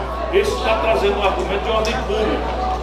Quer dizer, não, eu desservi ao povo, mas eu estou ajudando o governador do meu estado, que alguma forma tem de ajudar o povo. Vamos ouvir. O outro lado diz assim, não, eu vou ter que isso bom mesmo, tem que ser no nome do povo mesmo e tal. Isso é outra coisa. Infelizmente a nossa tábua está dizendo que é isso, é isso mesmo. Nós tivemos ontem, porque depois que voltaram a desgraça, tem um negócio chamado destaques, que é, que é, o, é negócio do teimoso. Né? A gente perdeu por 379 a 130, temos que ter humildade para entender isso, mas apresentamos cinco destaques. Então cada artigo, a sessão durou madrugada dentro. Dois dias inteiros, madrugada dentro, a gente pedelhando. Petelhando, petelhando. Então teve um destaque lá que o PDT conseguiu cravar, estavam cansados já. Aí nós dissemos, tá bom, não vai obrigar o professor a dar 40 anos de aula, mas muda pelo menos a idade mínima. Como? É 55, não baixa nos 3 anos, baixa os 5 anos. Não, 5, 4, 3, 2, ficou naquela barganha mesmo. Aí nós conseguimos cravar o destaque que diminuiu a idade mínima do professor homem de 55 para 52 e da mulher de 53 para 50. Me diminuiu um pouquinho a tragédia. Continua precisando trabalhar 40 anos de aula. Isso é um negócio de doido. Pois bem, teve um destaque do pessoal que restaurava o abono do PIS, COFINS para até quem ganhava entre 1,3 e 2 salários mínimos. Só um deputado do, PDT votou contra a mesa. Os outros todos já votaram nesse destaque, então para tentar tirar isso hoje. Então a gente tem que ver isso. Nós vamos ver com muito cuidado.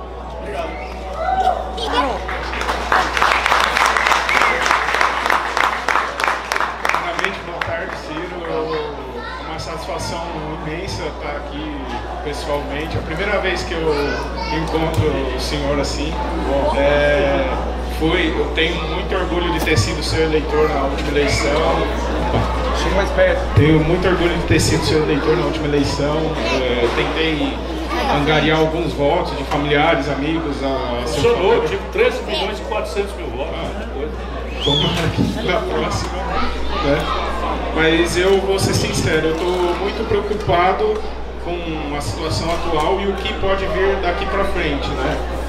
Muita, muita coisa ruim acontecendo, sabe? E assim, é, pelo que eu vejo, pelo que eu venho acompanhando os vídeos, as propostas, o PDT se apresenta como uma opção contra essa polarização que está arrebentando o país, né? Mas ao mesmo tempo, é, eu fico com medo porque, assim, é, oito deputados votaram contra o povo, contra os trabalhadores nessa, nessa última quarta-feira. E assim, o que, que o partido pode fazer para evitar, porque isso vai gerar muita descrença, vai gerar muita muito, principalmente os eleitores desses, desses, desses deputados vão, podem perder a confiança, perder total esperança, sabe? Eu, sinceramente, estou muito preocupado. O que, que o PDT pode fazer a respeito para evitar esse. Porque é, isso vai gerar uma. vai gerar uma, uma descrença, né? Tem muita, muita gente nas redes sociais defendendo a expulsão de todos eles. Só que, só que ao mesmo tempo né, tem a questão do fundo, do fundo partidário. Eu não sei como isso, isso, isso é irrelevante. Não, mas é. A gente não liga para isso não. É, a gente é pobre, mas é soberbo. a gente é pobre, mas é, é orgulhoso. Deixa eu te responder, porque tem muita gente esperando ainda para falar. Veja, quando a gente olha um copo com a metade d'água, a gente olha para ele e pode dizer que ele está a metade cheio ou a metade vazio. E as, e as duas observações são corretas. Então o pessimista, ele pega, vê a metade vazia e diz, só, só tem meio copo. Faltou a metade, e tal. O otimista não, nós já temos a metade cheio, falta só metade para completar. Eu estou tentando me compensar sim na questão geral do Brasil. Como eu disse, a política não me surpreende mais. Eu já engoli toicico mais caroço, já vi. Eu venho de enfrentamento da ditadura, já, já vi, já vi tudo. A traição, já fez tudo. Né? Então, eu sempre tendo a ver o copo meio cheio. Por exemplo, oito deputados do PDT votaram contra o povo. Você disse assim, eu vi 20 votando a favor. 20, 20 votando a favor. Então o copo está meio cheio ou meio vazio? 20 votaram a favor, apesar da pressão do mundo todo. Ofereceram milhões de reais, ofereceram mundos e fundos, ameaçaram, fizeram o diabo e 20 foram firmes e aguentaram a pancada. Oito falharam. Vamos entender os oito, vamos ter tal. E aí, nós não estamos preocupados com a questão pragmática, sabe? Não estamos preocupados. Mas burro nós não somos. Vou dar um exemplo prático para você. Acaba resolveu fazer o limpa a fossa agora mesmo. Está tudo certo, tem que limpar a fossa, pode esperar. Então vou falar um pouquinho mais alto. Você veja, o PT, o PT, não, pode deixar, estou brincando. O PT, os 54 deputados do PT, todos os 54 votaram contra. Muito bonito, PT, parabéns, eu dou os parabéns e tal. Mas quando você vai olhar os estados do Nordeste, onde o PCdoB controla Maranhão, o PT controla Piauí, controla Rio Grande do Norte, controla o PSB, Paraíba e Pernambuco, e o PT controla a Bahia, a reforma da Previdência passou por 25 a 8, 14 a 3 nos estados, menos no Ceará, onde ela não teria passado. Se dependesse dos votos do Ceará, a reforma tinha caído. Mas, veja bem, o governador foi pressionado violentamente. Ele tem a tarefa de bem governar o Estado. Então é, é normal, é político, é humano. Eu não estou condenando. O que eu condeno é a lambança. É, é, é, falar uma coisa por cima da mesa e fazer outra por trás dos panos. Percebe? Quando a gente reuniu, qualquer deputado poderia ter dito, não, eu, minha convicção é que essa reforma é importante. A gente tem que considerar a questão ali antes. Aí não, fica calado, diz nada, pelo contrário, até a véspera é contra e de repente vota a favor. Que merda é essa? Isso é que nós somos contra. Então PT vem falar de expulsar a Tabata. Espera aí um pouquinho. Vocês vão expulsar os cinco governadores de vocês que trabalharam loucamente pela reforma, com a mão do gato. Então qualquer, qualquer pedetista, qualquer trabalhista, pode falar o que quiser. Eu só proponho que a gente não sacrifique uma moça de 25 anos de idade ela está na idade de errar. É claro que meu filho, quando tem 20 anos, 18, 17, é meu papel é educá-lo. Portanto, eu não posso passar a mão na cabeça se ele cometer um erro grave. Eu tenho que ensinar para ele, mas eu não bato no meu filho, eu não bato no meu filho, eu dou lição de moral, eu dou castigo, eu, eu, eu tiro. Então, a pena capital para uma pessoa que está começando a vida, às vezes é uma coisa muito cruel. É bom você se colocar no lugar. Não estou passando pano, não. Quem ficou mais doidamente sofrendo aquele dia foi um dia para eu esquecer. Me deu vontade de dizer assim, Antônio Neto, cancela aí com o pessoal minha jornada de São Paulo. Não é por nada não, eu estou querendo ir para casa pensar um pouco. Quero lamber minhas feridas, porque começou de manhã o Paulo Henrique Amorim, meu amigo, um jornalista altivo, extraordinário, que morreu humilhado, afastado da, do, do programa só porque o Bolsonaro exigiu. Esse país está Tá? Assim, vou poupar aqui as palavras em, em respeito às senhoras aqui presentes. Mas me dá vontade de dizer uns palavrões graves aí. Então, e à noite chega lá a notícia de que, quando eu fui ler o resultado, a minha mulher disse, saiu no, no, no Congresso de Foco, três. Eu digo, oh, graças a Deus, só três o problema e tal. Foram oito. E quando eu vou olhar os oito, pô, aí eu digo, pô, vou cancelar tudo, vou para casa, vou, vou pensar um pouquinho. Depois eu pensei, caramba, eu vou lutar. Aí estou aqui. Mas o copo, acredito, está meio cheio. O copo está meio cheio. 20 dos nossos votaram bem. Boa tarde, Ciro. Meu nome é Emerson, também sou daqui da região do Grajaú. Eu ia fazer uma pergunta, vou manter, mas eu só queria acrescentar uma para entender com base no que o senhor falou ainda há pouco.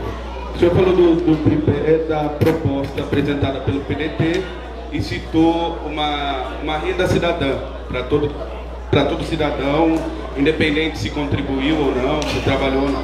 É, já existe uma lei aprovada pelo Congresso chamada Renda Básica de Cidadania e do Eduardo Suplicy. Sim.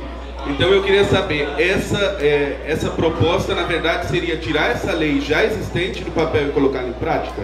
Não, essa proposta é aquela ideia do senador Suplicy, que hoje é vereador, e ela, a ideia dela é o imposto de renda negativo, ou seja, não é só o brasileiro pobre, mas todos os brasileiros teriam direito a isso. O Brasil ainda não está em condições de fazer isso.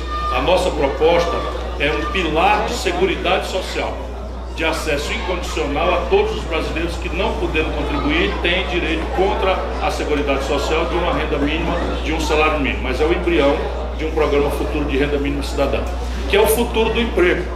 Nesse momento, o Brasil ainda tem uma larga estrada de reindustrialização possível, tem uma larga estrada de infraestrutura por fazer. Imagina aqui, ó, dá uma olhada ali, a quantidade de barraco, de madeirite, de papelão e tal. Se você sobe esse morro, você contrata 10 mil pessoas para fazer só a estruturação de saneamento, pavimentação, que a Europa não tem mais isso. E construir moradia. A Europa não tem mais isso, está tudo feito, as estradas todas feitas. Então o Brasil ainda tem uma fronteira de emprego tradicional. Mas a gente precisa botar a cabeça no futuro. O emprego vai sumir do mapa. Por quê? Porque cada vez mais a automação, a robótica, a mecanização vão substituir todo o procedimento que você assistir, que seja repetido, mais cedo ou mais tarde vai ser substituído por um robô. Tudo. Então veja, o trocador de ônibus vai sumir. Não, pois é, mas em Fortaleza nós não deixamos. É regulamentado, nós não deixamos. Que sentido é esse? Você pegar e destruir 50% dos empregos de cada ônibus, sem reduzir tarifa de, de ônibus, que foi o que fizeram aqui em São Paulo, para aumentar o lucro. Percebe? Não tem cabimento. Nós, isso tudo é uma forma como você administra o recurso. Então, esse programa de renda mínima é o embrião de um futuro programa de renda mínima cidadã que vai substituir o emprego para toda uma geração que tem problemas graves de reintrodução no mercado de trabalho por problema de qualificação. E a segunda pergunta é, quando você diz não quer ser visto como candidato, mas como uma, uma liderança que está para ajudar o povo a se organizar, é, eu entendo isso, mas é, esse diálogo com a esquerda e hoje eu não digo nem só com a esquerda, porque a grande, a grande maioria da população brasileira não sabe nem o que é esquerda e o que é direita. Para eles, é, mas a gente não consegue mais se mobilizar porque há infiltrado nas pautas importantes como reforma da Previdência, como lutar contra uh, a, o fim das universidades, universidades públicas, é, públicas no, no Brasil, há a questão de que grande parte da, da, da esquerda ou o partido de esquerda com maior representação no, no, no país está infiltrando pautas menos importantes como Lula livre, que hoje é, tem sido a polarização da, da briga tanto entre direita e esquerda e entre a própria esquerda. Como nós, militantes, como nós que queremos organizar, você disse, vem para a rua, mas como trazer o povo para a rua, o povo que tem medo de ir à rua para lutar contra a reforma da Previdência e ser usado a favor do Lula livre, que eles também são contra. Veja aqui, nós estamos no Grajaú, o sol se pondo, hora J de uma cervejinha, fala a verdade. Né? E nós estamos aqui agarrados discutindo o Brasil. Então isso aqui é o que nós precisamos fazer. É evidente que bom seria se tivesse um milhão de brasileiros predispostos a refletir, mas um milhão vem depois do primeiro, do segundo, do décimo, do centésimo e tal. Então, meu irmão, é assim, ó. Ideia, exemplo e militância. Estamos pedindo isso, ideia. Por quê? Porque nós só chamamos o povo para brigar contra. Contra, contra, contra, contra, contra.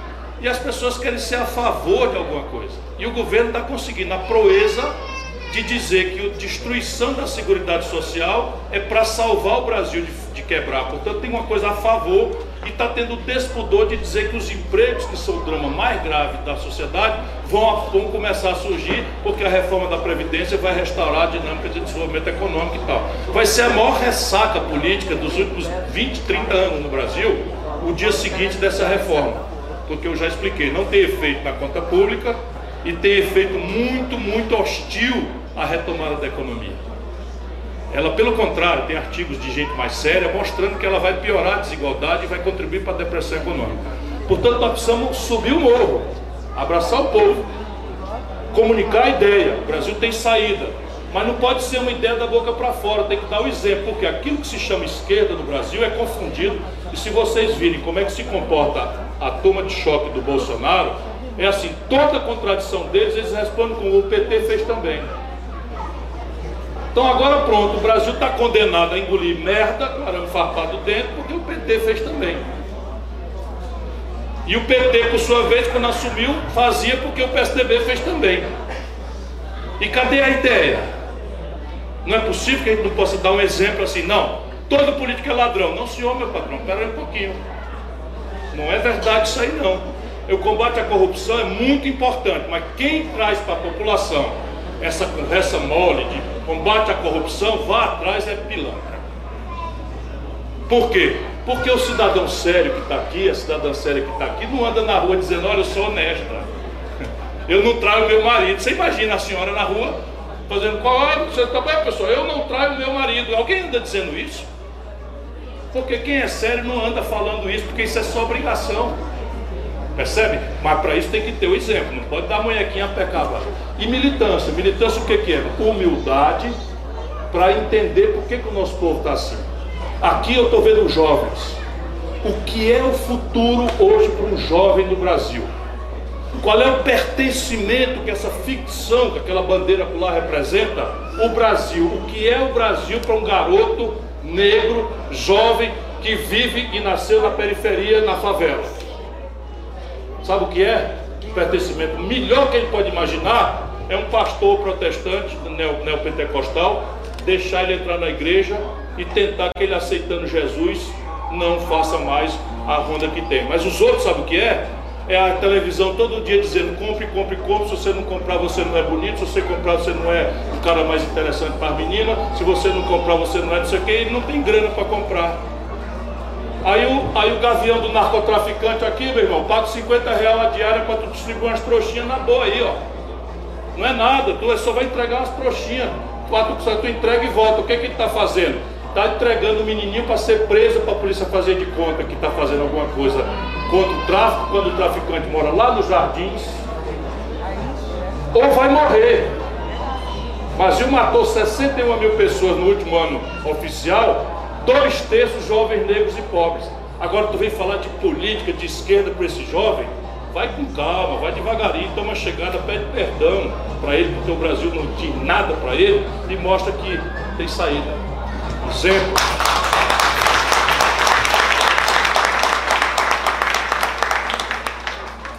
Boa tarde, Ciro. Eu sou Rafael Baiano, morador de Diadema. É, fico muito feliz em estar tendo a oportunidade, local de estar conversando contigo, fazendo uma pergunta política muito bem preparado. É, e minha pergunta é o seguinte, você já acabou entrando ela ao longo da sua fala, é, como a gente falar sobre previdência sem falar de empregos, né? ou geração de empregos. E a gente vê com a tecnologia, o avanço da tecnologia, cada vez mais já está se tirando o emprego das pessoas. Um robô entra numa fábrica hoje, ele acaba tirando o emprego de toda uma linha de produção. Né? Além do, do mais que você já citou, do cobrador de ônibus, dos caixas de mercado, que a gente agora é, não passa mais as compras, é, é uma máquina. Né? Então, a minha pergunta é o seguinte, Ciro.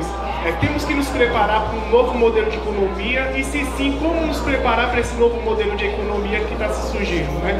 É, se temos que criar mecanismos mais alternativos de economia para não ficar à mercê da indústria, porque, por exemplo, a, como eu sou da região do ABC, né, a Ford fecha, fica milhares de desempregados na empresa, além do mais das outras empresas que dependem daquela empresa. Como não ficar à mercê desse sistema? Veja, essa pergunta é chave e a questão da discussão do futuro do emprego deveria ser aquilo que ocupa a gente. Não com a história de que está todo mundo desempregado e a culpa é do que está aí, se eu for para lá o paraíso vai descer para a terra e vai ter emprego para todo mundo e tal, como eles fizeram com a reforma da, trabalhista e agora estão fazendo com a reforma da Previdência. Isso só traz mais decepção, porque a vida é cruel. Só existe emprego se houver expansão da economia acima dos ganhos de produtividade, que eu explico já já o que é, e acima da quantidade de jovens que chegam por ano ao mercado de trabalho. O que é ganho de produtividade? É você pegar uma máquina colheitadeira em Ribeirão Preto e botar para colher cana com um operador, você tira 76 trabalhadores e essa máquina produz mais do que um trabalhador é capaz de produzir cortando cana um dia inteiro. Então a, a, economia moderna cada vez mais vai buscar ganhar produtividade. Por quê? Porque cá embaixo, descuidadamente, cá embaixo, descuidadamente, nós somos todo dia bombardeados da televisão que ser feliz é consumir. E quando a gente acha, completamente enganado, que ser feliz é consumir, a gente se predispõe a comprar o bom, bonito e barato. Porque a vida é dura, o dinheiro é pouco. E a gente quer consumir. E aí vai procurar o bom, bonito e barato. Onde é que ele vem? De um lugar que emprega muita gente ou um lugar que bota só uma máquina para fazer o serviço todo? Então nós somos responsáveis por esse padrão de produtividade, porque não ensinaram para nós que talvez a gente pudesse decidir comunitariamente, com nossos representantes na Câmara Municipal, com o nosso prefeito, de que não faz nenhum sentido no Brasil, ainda agora, pode ser que no futuro seja, você trocar um trocador do ônibus por uma catraca eletrônica. Isso quem decide é a Câmara Municipal, que está toda lá composta pelo voto de vocês, o nosso. Percebe como a política tem centralidade em tudo? Então, e o ganho de produtividade no Brasil parou. Então você não tem como ter emprego. E o segundo problema é que chegam 1 milhão e 700 mil rapazes e moças por ano no mercado de trabalho, um gravíssimo processo de qualificação, que a nossa escola é uma escola careta, é a escola do século XIX, que ensina que Pedro Alves Cabral descobriu o Brasil por acaso, 22 de abril de 1500, isso é puro lixo, porque a informação hoje está no Google, ninguém precisa tomar banho, que é uma coisa muito chata, você garoto, tomar banho, imagina, num frio desse, um garoto tomar banho aqui, lá está a caixa d'água, botar uma mochilinha nas costas com medo porque tem que sair de madrugada, se vai ter confusão ou não, descer para pegar o ônibus lá do lado, chegar na escola e o professor, coitado, com um dia dizendo, Pedro Alves Cabral descobriu o Brasil 22 de abril de 1500. Ora, o menino abre o tablet dele ali, ou, ou o celular, ou vai na lan house que deve ter na outra esquina ali, que todo canto tem, entra na internet e viaja com o Pedro Alves Cabral. Ele viaja junto na nau, com realidade virtual. Isso é um desafio que não vai ser resolvido pelo egoísmo do lucro. Isso é tudo política, o governo é que resolve. Eu queria poder levar vocês para ver como é que está funcionando a escola de tempo integral do Ceará. Eu queria levar vocês para vocês verem como é possível, num lugar pobre, você ter um lugar que a meninada sai mais cedo e quer sair voltar para casa mais tarde, porque a escola é o lugar mais legal, mais, mais cool, mais interessante de ficar, gostoso de ficar, porque eles discutem projeto de vida, não tem esse papo de decoreba que alguém falou aqui e tal. Então, crescer a economia acima dessas duas coisas não é consequência das forças da gravidade. É consequência de decisões que se tomam na política. Como é que se faz? Já falei aqui, ativando o consumo das famílias, reestruturando o passivo das famílias com a renegociação das dívidas do SPC, financiando o saldo. Só para você ter uma ideia, o Serasa dá 90% de desconto na dívida do povo, sem governo nenhum ajudar. Se o governo entrar, eles dão 95%, você financia 5%, devolve milhões de famílias a dignidade de não ter vergonha de estar com o nome sujo e a possibilidade de retomar o acesso ao crédito, um dos caminhos para acessar o consumo, com educação financeira, com cuidado. Depois restaurar a condição do governo financiar suas políticas. Então, hoje Fortaleza está investindo mais do que São Paulo. Qual é a explicação? A cidade de Fortaleza está investindo mais do que essa gigantesca e poderosa cidade de São Paulo. Se o céu do Cruzeiro do Sul é o mesmo, o chão é o mesmo, o povo é o mesmo, qual é a diferença? A política. A política não é só decência que é necessária, mas é imaginação, competência, compromisso. Então tem 1 bilhão e 500 mil reais hoje de investimento e nós estamos mais de 30 mil pessoas trabalhando em obras. É muito pouco para as nossas necessidades, mas nós estamos fazendo. Compreende? A gente ganha as eleições. Aí agora houve um grande escândalo lá, nós aumentamos o imposto dos alvarás. Porque não tem milagre. Então nós lá queremos saber quais são os senhores a quem nós queremos servir e cobramos para cima. Ganhamos todas, porque a maioria do povo cobre. Um abraço. Vamos acelerar. Acelera, Rubinho. tarde, Estamos perto de Interlagos, bora. Cada luz. Então vamos fazer aqui uma serenata, bora. Luz de vela. Vamos lá. É, eu sou o João Neto, eu sou de Diadema. Diadema, eu sei. E eu tenho um desafio com a visão macro, inspirado em você, eu andei estudando também. É o seguinte, tem guerra comercial entre Estados Unidos e China, o que faz com que a China queira desovar os produtos dela aqui no Brasil, aumenta a competição. Tem problema do Mercosul, agora o acordo do Mercosul com a União Europeia, nossas empresas não têm capital e nem tecnologia para competir, o que vai perder emprego, pode fechar empresas. Agora, com a reforma da Previdência, muitas pessoas que iam se aposentar mais cedo vão ficar mais tempo no mercado. O que significa que aquele lugar que ia abrir para o jovem, agora não vai ter tanto assim. Em cidades com grande densidade demográfica como Diadema, uma das maiores do Brasil, é muito desempregado por metro quadrado. É muito problema, porque começa a consumir muito serviço público, aumenta muito a violência.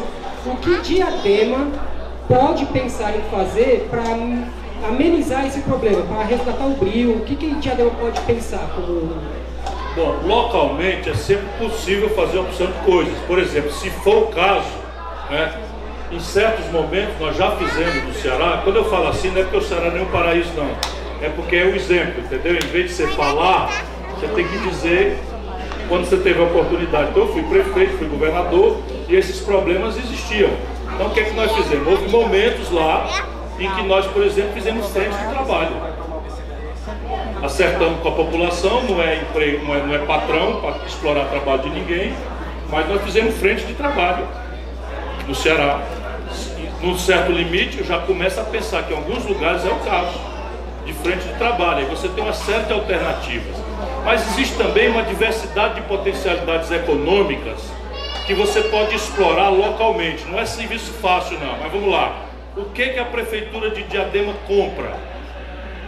Por exemplo, quantos litros de água sanitária a Prefeitura de Diadema compra para manter limpos os hospitais, postos de saúde, UPAs e tal de Diadema? De onde é que estão vindo essas águas sanitárias? Aí você vai olhar, possivelmente essa água sanitária não é produzida lá. E a compra é feita com dinheiro de lá. E fazer uma água sanitária é só misturar alguns elementos químicos muito simples de serem feitas, com pouco risco, e você pode fazer em galpões comunitários como esse. Eu cansei de fazer isso. Então eu mapeei todas as compras governamentais, por exemplo. Aí eu fazia construção de moradia, 40 mil moradias. Aí então onde é que vinha a privada, a pia, e a, a, a, a privada a pia do banheiro e a louça da. e a, e a pia do, do, Como é que chama lá? Não.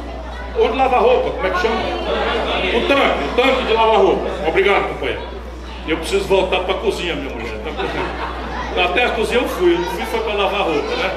Mas então, o que, que eu fiz? Peguei, peguei o, o núcleo de tecnologia do Estado do Ceará e eles desenvolveram uma técnica de ferro-cimento.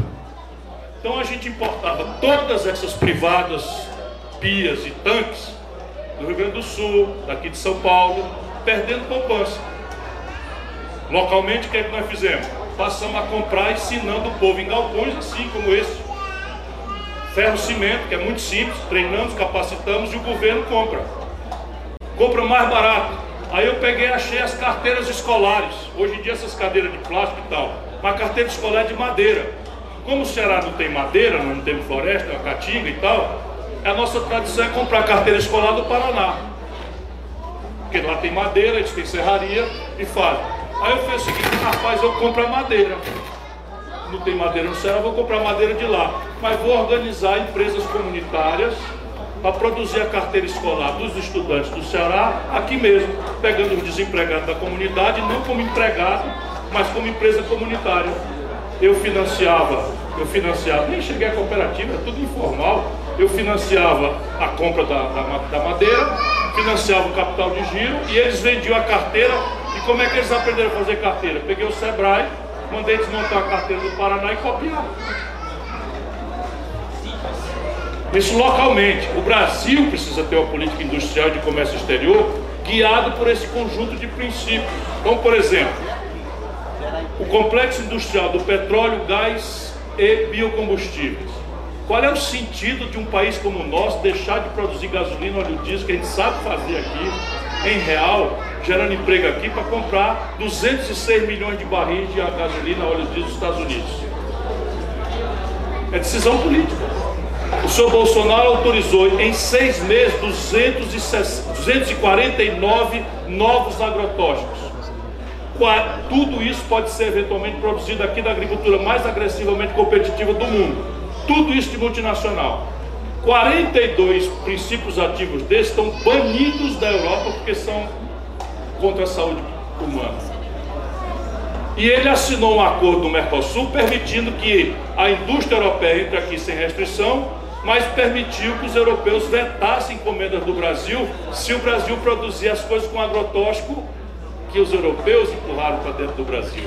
Ah, aí saúde pública e muita picaretagem, muitos, muita, muita roubalheira, muito suborno. O que que explica? Você olha assim, em 50 anos o Brasil licenciou 300 agrotóxicos, seis meses 249, tem uma coisa errada. O que é que explica você autorizar um agrotóxico banido da Europa? É toco, meu filho. Vamos lá, adiante.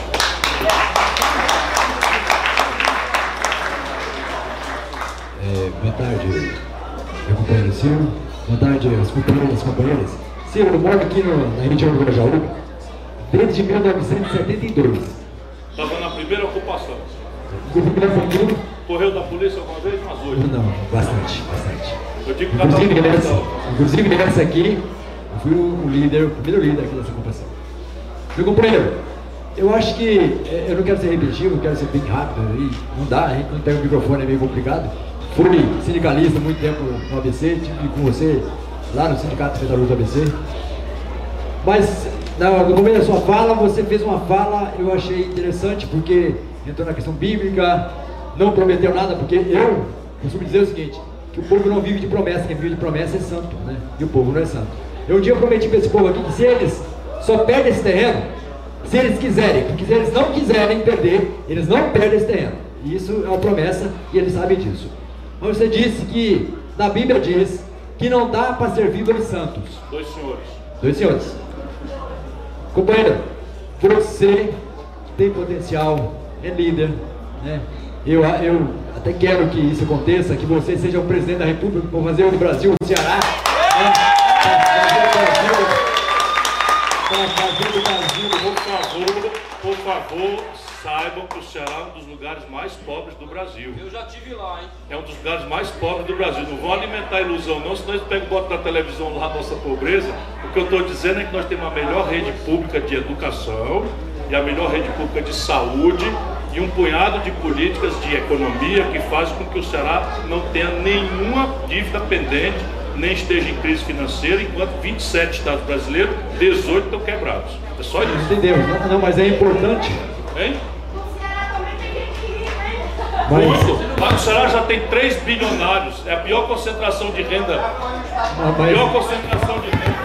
Mas, meu companheiro, é importante porque você começou, começou seu trabalho em Ceará que está funcionando, então precisa dizer- disso acontecer no Brasil como um todo. E você deu várias vezes aqui exemplo do Ceará, então a gente fica até assim contente saber né, que tem ainda um estado no Brasil que teve a preocupação com o menos favorecido. Mas essa questão de servir dois senhores não dá. Ou serve o povo, ou serve o bando de ladrão que está lá em Brasília, que estão querendo acabar com a nossa previdência. Eu, eu até sei, eu até acho que vai ser difícil né, de reverter isso, mas os companheiros que votaram contra têm que ser cobrados à altura. Porque, no nosso ponto de vista, quem trai o povo uma vez, vai trair de novo. Eu sou da época que se eu errasse, a minha mãe batia. Você falou assim, ó, eu- a gente não bate mais em filho. Tá bom, tá bom. Mas nesse caso tem que ser corrigido.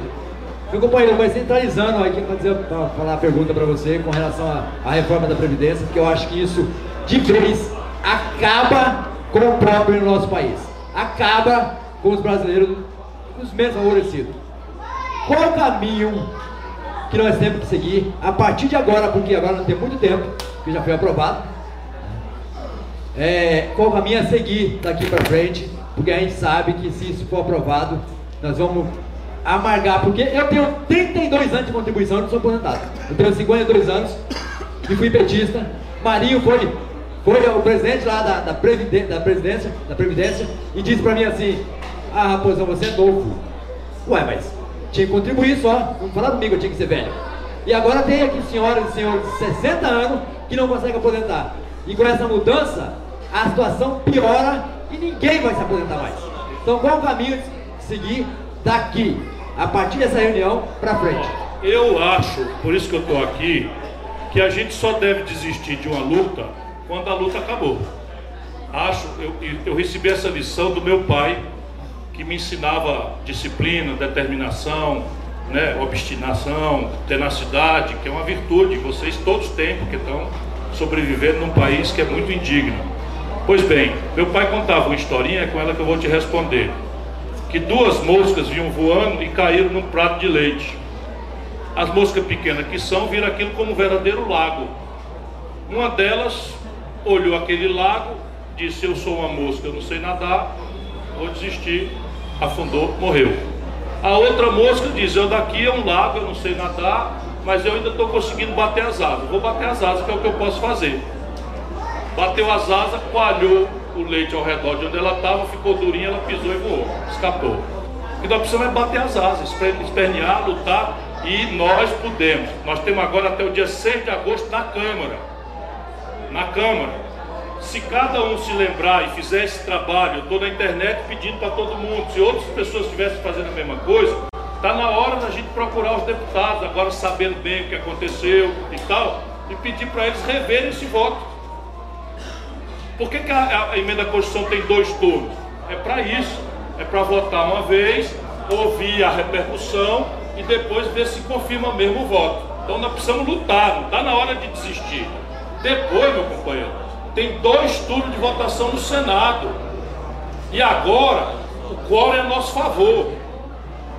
Então na Câmara eles têm que juntar 308 de 513. Bastava a gente ter, ou por morte, ou por ausência, ou por caganeira, que 307 só votasse, tinha caído. Apesar de ser uma grande maioria. No Senado é a mesma coisa, tem 81 senadores. 3 vezes 8, 24. Se a gente juntar 25, a conversa muda. E quando a gente ameaça, a gente consegue pelo menos barganhar alguma coisa, que é o papel da minoria. Né? Nós temos que respeitar. Quem votou no Bolsonaro foram nossos irmãos. Eu, pelo menos, me recuso a entrar nessa maluquice do PT de chamar todo mundo que votou no Bolsonaro de fascista. Eu não. Eu quis muito esse voto, esse voto preferiu o Bolsonaro, eu cumprimentei, desejei felicidades e estou aqui cumprindo o meu papel, que é um papel muito digno, de cobrar, de reclamar, mas ele, ele é o presidente da República, e aqui muito para nós, não vou espalhar não, né? Mas aqui para nós, não é justo dizer que quem produziu essa arrebentação na história do Brasil foi o Bolsonaro, não ele é responsável por consertar e ele está piorando. Mas quem destruiu as, as, condições socioeconômicas do Brasil foi o PT. Dói pra caramba, mas a gente tem que entender isso. Foi a Dilma. Se você olhar os números, o Brasil despenca a partir do desastre do governo da Dilma. Que aliás eu não devia estar falando isso, que perdeu a mãe hoje. Eu vou até mandar um abraço, vou ligar para ela. Estou falando politicamente, economicamente, ela é uma figura respeitabilíssima, tanto que o Ceará foi o único estado do Brasil que deu dois terços dos votos contra o impeachment. Foi o único estado do Brasil. Como é, mulher? Está querendo dar outra parte disso? Ela está doida para participar da discussão. Como? Olha, pode ser um e-mail para o seu deputado. O, o, que não é caminho é o silêncio, aparvalhado, é aceitar passivamente que, destino teu, que decida o teu destino sem nenhuma reação. Faça como achar melhor. É sempre bom fazer junto. Olha, se nós tivéssemos descido para a rua, quando as centrais sindicais convocaram, podem acreditar que teria sido diferente. Mas vamos concordar aqui para nós, com muita humildade, desceu pouca gente. Desceu pouca gente. É. Aconteceu de 379 deputados votarem com essa crueldade e no dia seguinte o Brasil amanheceu direitinho como tinha amanhecido no dia anterior. Ninguém quebrou uma vitrine, ninguém furou o pneu de um carro, ninguém cruzou os braços numa fábrica, ninguém chamou o deputado de filho da puta, não aconteceu nada. Ninguém bateu panela. Ninguém bateu panela, caminhão não parou. Então, humildade, e eu estou aqui tentando, né? Vamos lutar, vamos lutar, vamos lutar, vamos lutar. E quando a gente for derrotado, a gente inventa outra batalha para começar de novo. É o jeito. Senão vai fazer o quê? Vai morrer de véspera? Quem morre de véspera é peru. Já fica sabendo que vai morrer na véspera do Natal ali, né? Bora, rapaziada.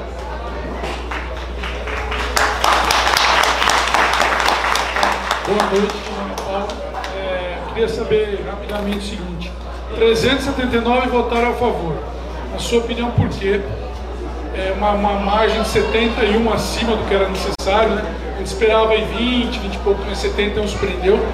Se você vê que em 20 anos seja provável uma nova reforma, haja visto que 20 anos atrás teve uma do Fernando Henrique, foi um grande impacto. E agora tivemos a, a aprovação da terceirização, dois anos atrás, tivemos a flexibilização da CLT e agora, para terminar o tridente do mal, a reforma da Previdência. Como que você vê a... Como que vai ficar, na sua opinião, a vida do trabalhador depois disso? Veja, a explicação eu ainda estou ruminando, né? mas eu já consigo ver algumas coisas. A primeira grande coisa é que o poder real no Brasil não está mais na política. Então você imagina, Lula sediava o poder real no Brasil. Né? O Fernando Henrique já não sediava tanto, mas sediava 60% do poder real no Brasil. O general Geisel mandava 100% do poder político no Brasil. Hoje o poder político virou meio que um animador de auditório do centro real de poder que se deslocou para a especulação financeira. Então hoje os bancos, né? os bancos e os aplicadores, não é só os bancos, só são cinco. Os aplicadores que são 10 mil famílias, que são donas das televisões, são donas, financiam esses, esses movimentos clandestinos de dupla militância que estão infiltrando gente em todos os partidos, etc, etc. Então essa é a primeira explicação. A segunda explicação é o Pacto Federativo rasgado. Então você tem 17 estados do Brasil ilíquidos. São Paulo está caminhando para a iliquidez. Não está ilíquido hoje já, porque o Alckmin passou quatro anos sem reajustar os funcionários e conseguiu uma liminar do Supremo Tribunal Federal e passou oito meses sem pagar a dívida. Então isso adiou um pouco a confusão que vem. O Dória está cortando transporte de estudante para tentar não espocar na mão dele o problema. Então, o desespero dos governadores, especialmente dos grandes estados como Rio Grande do Sul, Minas Gerais, São Paulo, Rio de Janeiro, mas no fim eles botaram também nos governadores do Nordeste, do PT do PCdoB, uma barganha pesada. Então isso explica, por exemplo, que, por que, que saltou de 320, que a gente achava que ia ser 324 e deu 379. Foi esse plus aí. Né? E eu não desconfio, quer dizer, não sou tão pessimista para não achar que tem uma turma que acredita mesmo que só tinha essa saída, porque é muito difícil. Sabe quantas páginas tem a reforma? 66 páginas. Eu diria a você que dos 513 deputados, 50 leram. Os outros vão pela guia dos, dos, dos, dos colegas. Aí o líder diz, olha, eu faz isso, você acaba e tal. O cara acredita no líder, vai e acredita. Agora estão de volta. Caçamba, será que foi isso que eu aprovei? Entendeu? Por isso que eu, eu tenho esperança, eu estou aqui lutando. Eu não estou falando isso da boca para fora. Estou aqui lutando. Eu amanheci madrugada hoje em Minas Gerais. Estou aqui lutando. Por quê? Porque não é que seja fácil. Mas os deputados, esses que votaram pela conversa dos outros, pelo seu que então, se eles chegarem esses dias agora do recesso, visitar seu município, levar uma mão de vaia na quermesse, o cabo eleitoral, o prefeito, não sei o que tal. Não é o prefeito, vai ser o povo. Dizer, meu irmão, você volta por aqui, ainda tem coragem de aparecer aqui depois de ter votado para acabar com a minha aposentadoria? Eu conheço o Brasil. Não é provável, não é fácil, mas pode acontecer. Na minha opinião, vale a pena lutar. Tem uma outra parte? Como que você vê que vai ficar a vida do trabalhador? O Brasil, com esta providência, hoje tem um artigo do Piketty, não sei qual órgão de coisa, e tem um artigo notável do professor Nelson Marconi na Folha de São Paulo. E, e hein? o Piketty no valor. Então são dois grandes técnicos que estão dando conteúdo técnico, científico, à minha intuição. Eu acho que o Brasil estará produzindo, a partir de hoje, uma enorme geração de mendigos de idade avançada. Com essa providência aí. Como aconteceu no Chile, eu não sou profeta, o Chile fez essa besteira e está sendo desse jeito aí. Boa tarde a todos. Eu, meu nome é José Alves e quero ser bem breve aqui com a minha fala. Né? E. Então eu quero dizer que eu, eu, sempre que posso acompanho a trajetória política, a trajetória política do Ciro Gomes, né?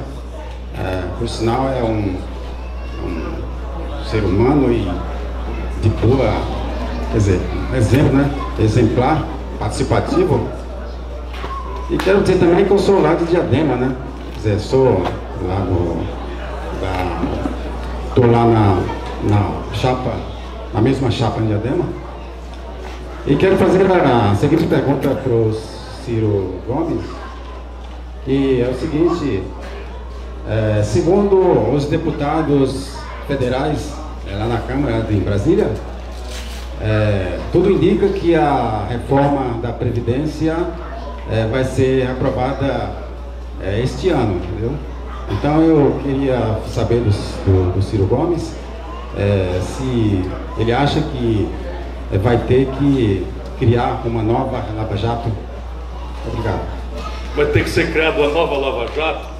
Bom, isso eu nem gosto disso, porque a justiça devia funcionar sem esses sem essas coisas de, de aparato, de exibição, de não sei o que e tal, devia funcionar regularmente. Todos os juízes deviam ser juízes severos, todos os juízes.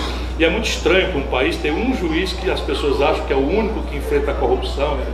Tudo é mentira, tudo é herói com pé de barro. Né? O Moro aceitou ser ministro do, do político que foi beneficiado porque ele condenou o outro político. Eu nem estou falando se o outro político era inocente ou culpado, porque eu estou cansado de saber que o Lula de inocente não tem nada, sei de perto. Mas a qualquer pessoa tem direito a um julgamento sério, equilibrado, né, dentro da lei. E ele condena um político e depois vai ser ministro do político que ganhou a eleição. Nenhum país do mundo sério aceitaria uma vergonha dessas. Então, é, parece que é mentira. Ou pelo menos estão recuando, estão desmentindo. Mas nós, eu fui em cima.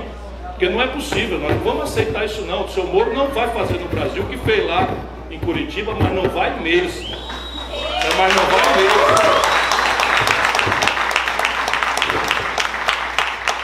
Enfim, mas ele vai sair desmoralizado disso, é, o que é muito ruim, porque muitos brasileiros acreditaram. E, e, aí é, sobe um herói, depois cai, e o povo vai ficando com aquele sabor amargo de que é tudo igual, ninguém presta e tal. Mas meu irmão, está rolando a grana no Brasil. Se era isso que você queria falar, porque a, a grana está rolando em Brasília, tá. E é um escândalo. Só para vocês terem uma ideia, foram liberadas emendas sem cobertura orçamentária. É uma espécie de cheque sem fundo para comprar pilantra. E aí o pessoal denunciou, mas denunciou cedo demais. Aí o Bolsonaro percebeu, sabe o que, que ele está fazendo? É inacreditável, é porque vocês não, não, não são obrigados a saber essas coisas. Ele está mandando uma lei para a Câmara, para o Congresso Nacional, criando um crédito suplementar para pagar a grana que prometeu dar para o deputado para votar. Isso com a Dilma foi chamado de pedalada. É isso. Mas eles já, a partir do tema, eles já acabaram com a história de pedalada. A Dilma eles derrubaram mentindo, porque todo mundo fazia. Porque você faz o crédito suplementar e fecha no fim do ano a conta. A Dilma fez crédito suplementar para pagar o subsídio do crédito rural. Não foi para comprar deputado em nenhum tipo de emenda, embora o PT tenha feito a mesma coisa de comprar deputado com emenda. O pessoal nasceu, eu era ministro, o pessoal nasceu porque o PT botou para fora pessoal que votou contra a reforma da Previdência que o Lula propôs lá fora. E agora eles não querem nem saber de discutir a reforma da Previdência. É um negócio de doido. E a bancada é contra, os governadores trabalham pesadamente a favor, tudo combinado. Não é que um discordou do outro, não, tudo combinadinho por trás dos panos para fazer do povo abestado, como o Tiririca, meu companheiro, meu conterrâneo fala. Adiante, Hein? Eu estou contra a reforma e a, a Tábua está a favor. Boa noite, Ciro. É, meu nome é Gabriel Oliveira. É, eu vou ter que rapidamente me introduzir para você. Eu sou advogado também, que nem o senhor. Eu sou tributarista. E eu tive o ano passado correndo pelo PDT. Eu não sou filiado, é, nunca fui filiado a nenhum partido, mas eu estive o ano passado correndo para é, tentar eleger o senhor Estive ao lado de Tabata Amaral, conheci a pessoa dela, acho uma pessoa fantástica, incrível, inteligentíssima, mas a minha pergunta vai no sentido de que ela, apesar de ter nascido na periferia, ela não representa isso daqui. Eu saí de Carapicuíba para vir aqui hoje para ajudar essa comunidade, na verdade, para tentar ouvir as suas palavras que vão ajudar essa comunidade a sair do buraco que, que estão enfiando as pessoas que estão na situação das pessoas que estão aqui hoje. Estou com meu filho ali. Ele tem 6 anos de idade. Provavelmente ele vai sofrer as consequências. Eu vou ter que orientar ele a tentar achar outro caminho. Ok. É, estive é, com o senhor e com ela né, naquela eleição. Infelizmente o senhor não conseguiu ganhar, mas ela conseguiu. É, e na minha visão, a questão dela votar é, a favor da Previdência é que, embora ela, como eu já disse, seja da periferia, ou tenha nascido na periferia, ela não representa isso. Ela não é uma mulher negra, ela não é uma mulher periférica, é, no sentido intrínseco dessas palavras. Ela não está nesse escrúpulo e ela não vai enxergar as coisas como as pessoas que estão aqui dentro enxergam.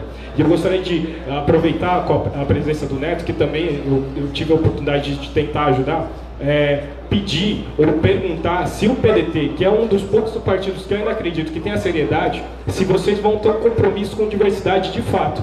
Porque assim, eu não vi na, na última campanha de vocês, é, aliás, eu vi muito poucos pessoas negras, eu vi a Gleice, a Gleice, eu não sei se está aqui, é, junto com Cândido para o governo, mas eu não vi o apoio de candidatura de deputados federais negros, eu não vi é, o apoio efetivo de deputados estaduais negros, eu não sei se eu vou ver o apoio efetivo de pessoas é, para a vereança o ano que vem, porque elas vão entender o que é estar tá aqui.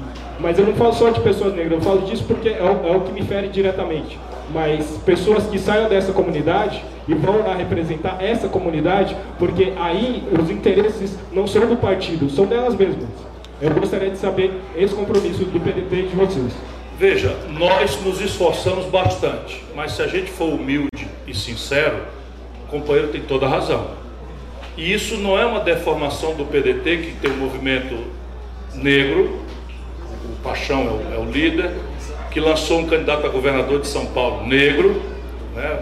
Nós, nem a vice se assume como negra, coisa mais fofa e bela, que está ali fofocando com a Gisele, são muito amigas as duas. Com todo respeito, estão discutindo política, os destinos superiores da nação, estou sabendo.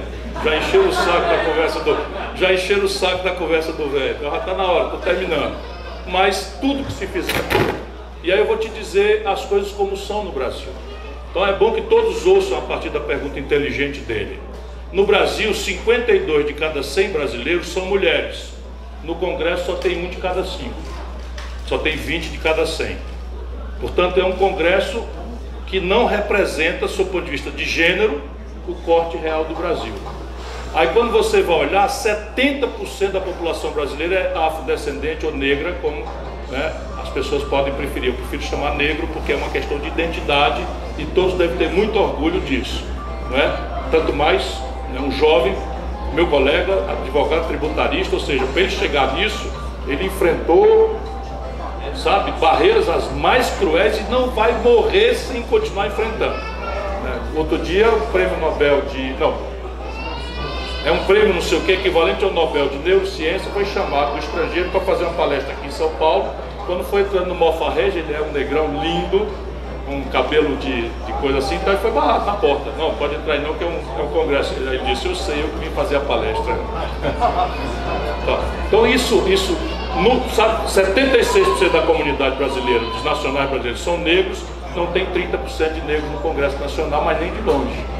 Então essas distorções, elas fazem parte de uma compreensão que ela tem que tomar cuidado, se eu posso lhe ponderar, para não ser a partir da identidade ou do feminismo, ou da questão da negritude, ou da questão da população LGBTI, que mais, né, que eu tô, até eu estou aprendendo, você não pode transformar isso em identitarismo, porque o identitarismo ele segrega, ele separa. Nós temos que lutar por um projeto nacional de desenvolvimento cujo objetivo seja enfrentar e superar a desigualdade, a miséria e a pobreza.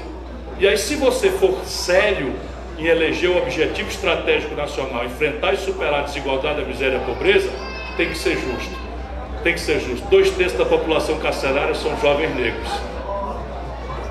A mulher ganha, para fazer o mesmo trabalho do homem no Brasil, 76% do salário do homem. Então você não tem como enfrentar o problema real da desigualdade sem olhar a questão da raça, da etnia e a questão do gênero para começar. E isso eu tenho muito forte na minha cabeça, é um aprendizado diário. Sobre candidaturas desta eleição municipal, eu vou continuar fazendo o que mais me entusiasma. Eu vou olhar jovens talentosos, amanhã nós temos já Amanhã tem Marineira, segunda-feira tem a escola de candidatos. Eu vou ajudar a levar panfleto de jovens talentosos que querem entrar. E se forem negros e mulheres, será esforço redobrado.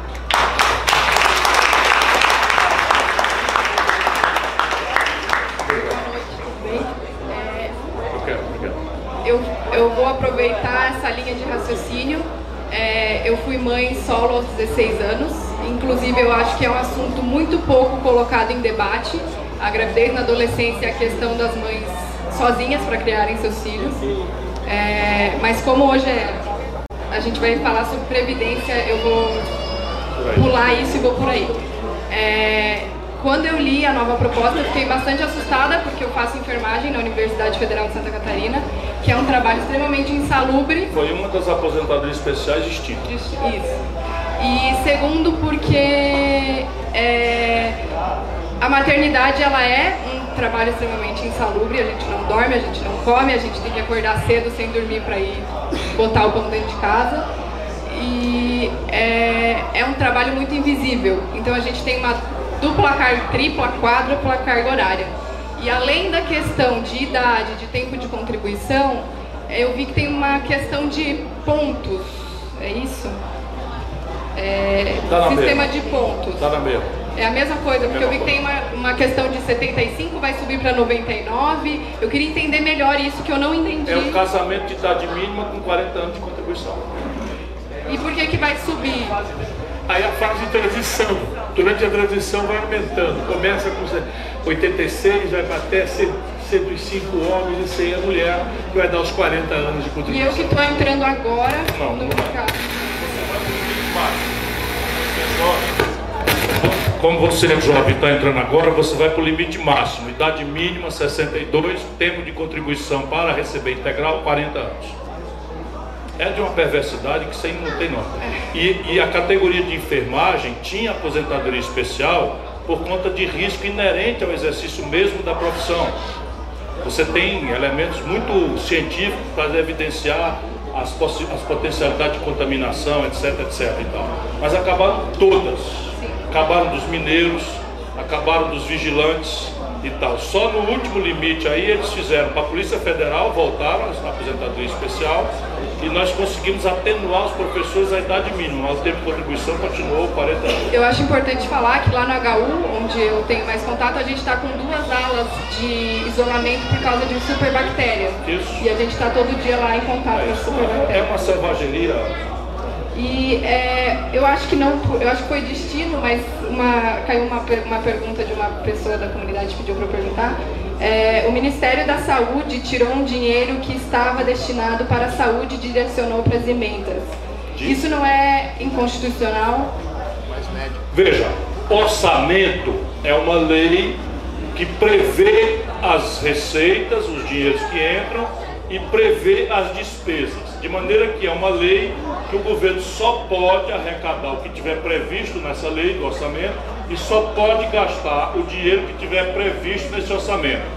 Mas existem algumas flexibilidades para isso.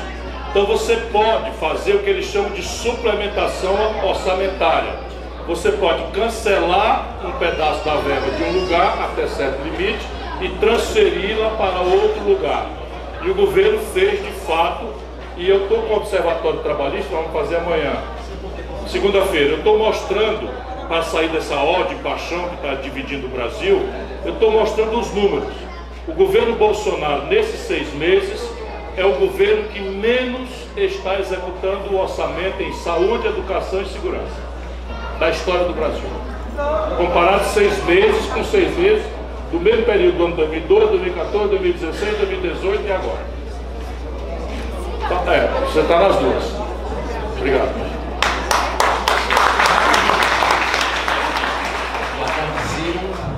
Boa tarde, boa noite. Boa noite. Uh, sou Natan Virgulino, aluno da Universidade Federal do ABC e morador aqui do Grajaú.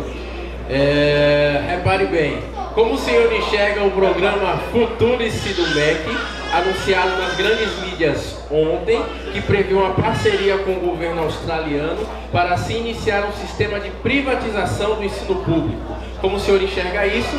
E como o senhor enxerga o marinismo, que era ah, nem sou direita, nem sou esquerda, e que hoje está se transformando no tabatismo com os movimentos baronatos de fundo? Veja, eu não conheço ainda o projeto, mas eles vão botar isso numa velocidade para nos apanhar assim como estamos, perplexos, desorganizados, na ressaca da impotência, da derrota e tal.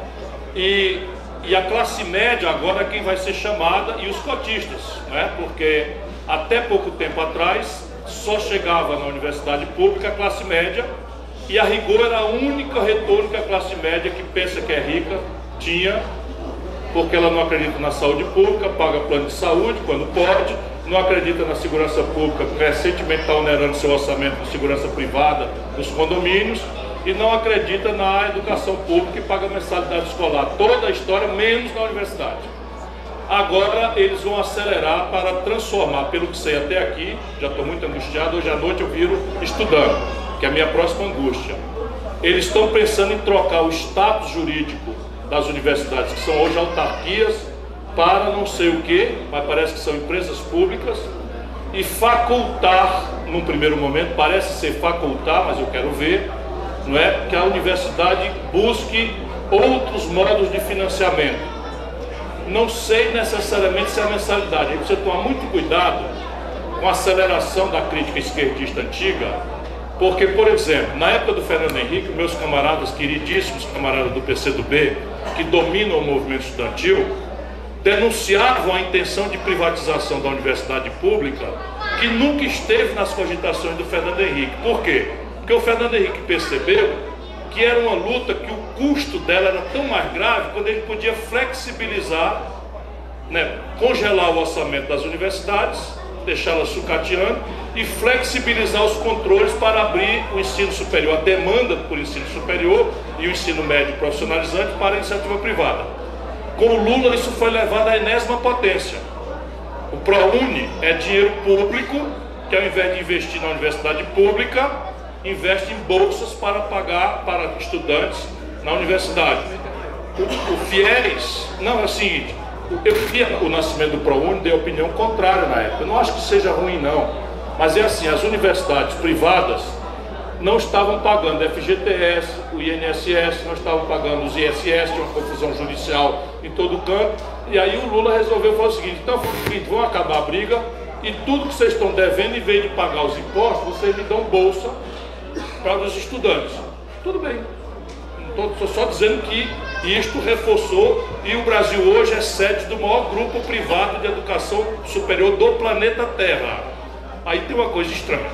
Depois tem o FIES, que de novo é um financiamento para garotos e garotas brasileiros pobres que não têm como pagar mensalidade escolar, se endividarem para pagar mensalidade escolar na empresa privada. Hoje a inadimplência atinge mais de um milhão de estudantes brasileiros e já estão devendo vencido 11 bilhões de reais. Então é um desmantelo completo. Então é preciso tomar cuidado se a gente. Eu não conheço ainda. Eu não tenho dúvida de que o Paulo Guedes, ah, o Paulo Guedes era dono originalmente do IBMEC, que virou INSPER. Então ele é um empresário da iniciativa privada de educação. Então não tenho a menor dúvida que a compreensão deles é privatista. Mas eu não li ainda o projeto, e não sei. E nós precisamos lutar. Lutar aí, meu irmão, se os estudantes não tocarem fogo, é porque estão merecendo mesmo. Tocarem fogo no sentido metafórico do termo. Ou não. Boa noite, seu Ciro.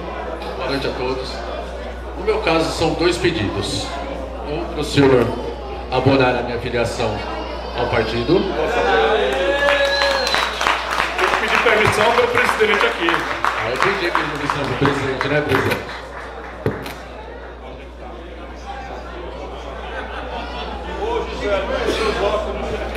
Gisele?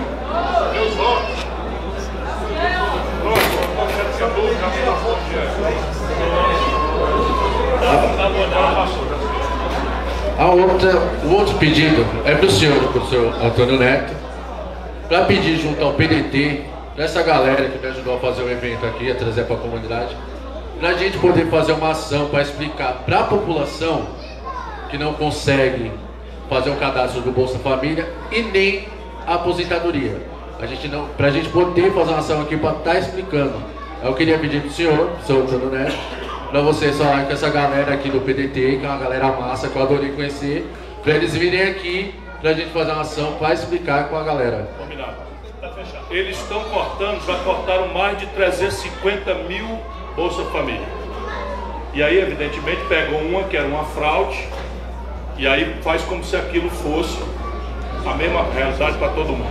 Mas a nossa turma aí, Cassiano, me aciona o que for necessário, eu vou ajudar vocês a entender. Vamos, e o movimento o MCT, o partido vem para cá e ajuda a fazer esse esclarecimento aí junto com os outros movimentos, é isso? Beleza. Perfeito? Perfeito.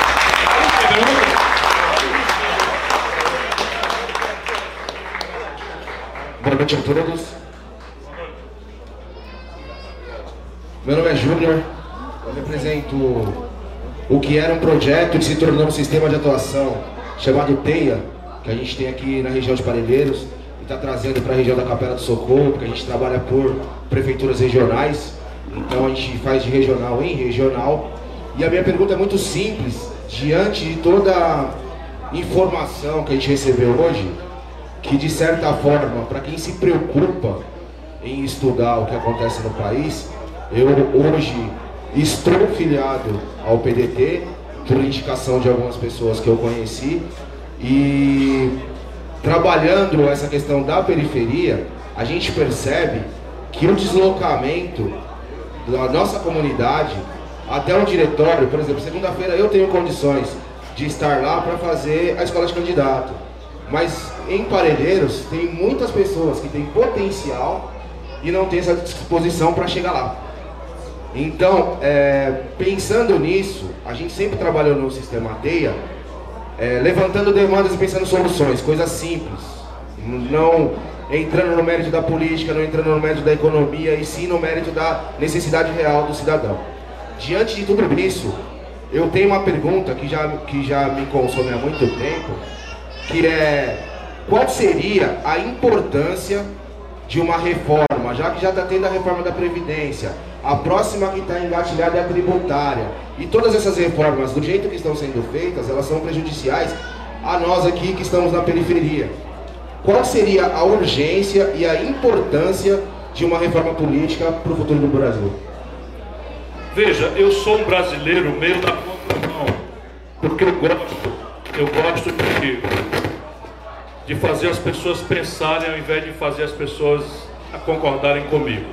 Então vou convidar de novo todo mundo para pensar junto comigo. A, o desenho institucional hoje, ou seja, como é que se faz política no Brasil? Quais são as regras? Que está escrito na lei, que está escrito na Constituição, quem que pode fazer, quem que não pode fazer, como é que alguém pode ser candidato, como é que alguém não pode ser, como é que conta os votos para ver quem foi eleito, quem não foi eleito, o sistema eleitoral. Esse sistema que existe, ele produz, ele produz a representação que nós temos. E a representação que nós temos tem um monopólio, ou seja, só eles podem mudar as regras, as leis que deram origem a eles. Então vamos pensar junto. Quando é que vai acontecer uma reforma política num país em que as regras produzem uma elite que tem o monopólio sozinho de mudar essas regras. Quem é que vai mudar a regra que lhe deu origem? Quem é que vai mudar a regra que lhe deu poder? Então, essa equação a gente precisa botar na cabeça, senão a gente vai fazer como todo brasileiro. Se o amigo perceber, companheiro, eu não conheço um brasileiro, um sequer, e olha que eu tenho trânsito, Ontem, anteontem, ontem eu estava, amanheci em Porto Alegre, hoje amanheci em Belo Horizonte, amanhã amanheci em São Paulo, depois, de, depois da manhã amanheci em Ilhéus, depois Salvador, vou acabar de morrer em Fortaleza quarta-feira. Estou 12 dias fora de casa, conheço o Brasil todinho, os políticos, os partidos todos, conheço todo mundo. Eu não conheço um brasileiro que não diga que o Brasil não precisa de uma reforma política. Por quê? Porque todo mundo salafrário que é sabe que o povo está de saco cheio com a política brasileira como ela é. Há uma brutal crise de identidade dos partidos, porque todo mundo pasteurizou o discurso. Qualquer um fala o que o povo quer ouvir, não é mais o que pensa. Basta ver o Bolsonaro antes da eleição, dizia que fazer 65 anos de idade mínima era uma desumanidade, era um crime.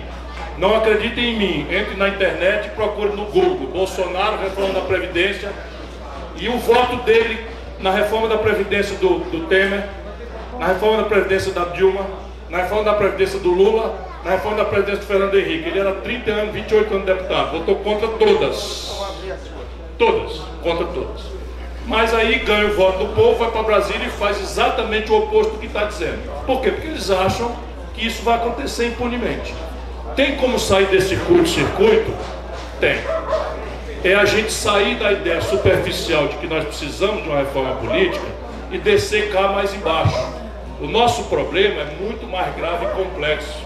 E ele não tem saída para ser resolvido com uma legislação mágica que existe algum livro que a gente não leu ainda, que está na experiência de algum povo do estrangeiro que a gente não aprendeu ainda.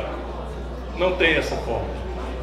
O grande problema do Brasil é que nós não temos tradição de democracia.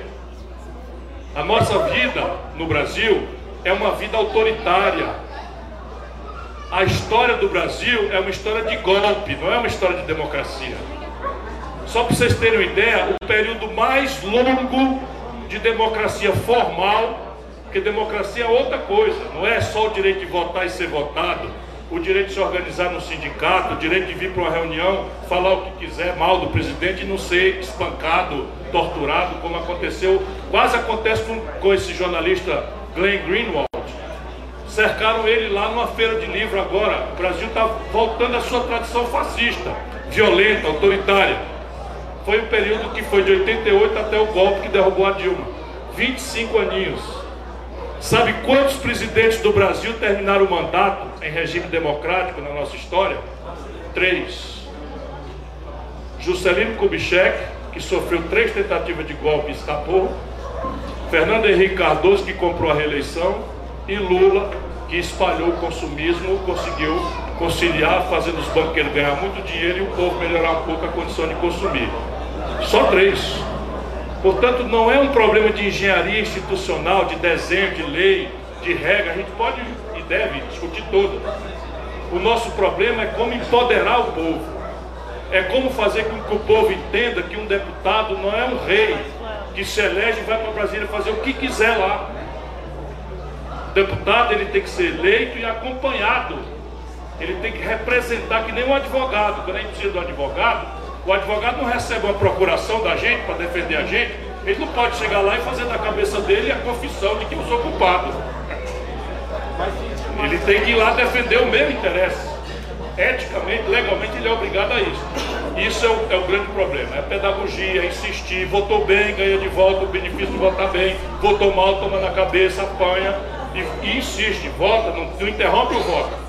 Aí a gente vai virar os outros países. Então, a França tem democracia desde 1789. A gente não pode estar se martirizando.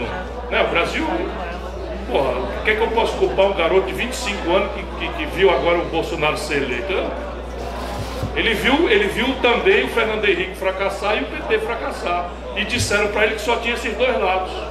Aí os dois lados fracassam, eu faço o quê? peço para morrer. Né? Ou então voto mais doido que aparecer para protestar. Que aconteceu. Eu estou adorando. Dá para ver. Sua última pergunta aqui. Já está precisando de uma lanterninha aí, vamos. Aqui dá uma arrasta-pé do bom. A próxima vez eu trago o safoneiro cearense para cá. Eu acho que essa é a história, né? Eu acho que essa vai ficar na história, né, Ciro? Vamos lá, estamos lendo aqui já com lanterna. Mas olha, é rápido, eu prometo a vocês, não demora mais que um minuto e meio. Na verdade, uma colocação e no final uma pergunta. Ciro, em primeiro lugar, eu queria cumprimentá-lo por não desistir do Brasil, mesmo após 2018. Sabedor que sei da imensa frustração que lhe tomou e tomou também a todos nós.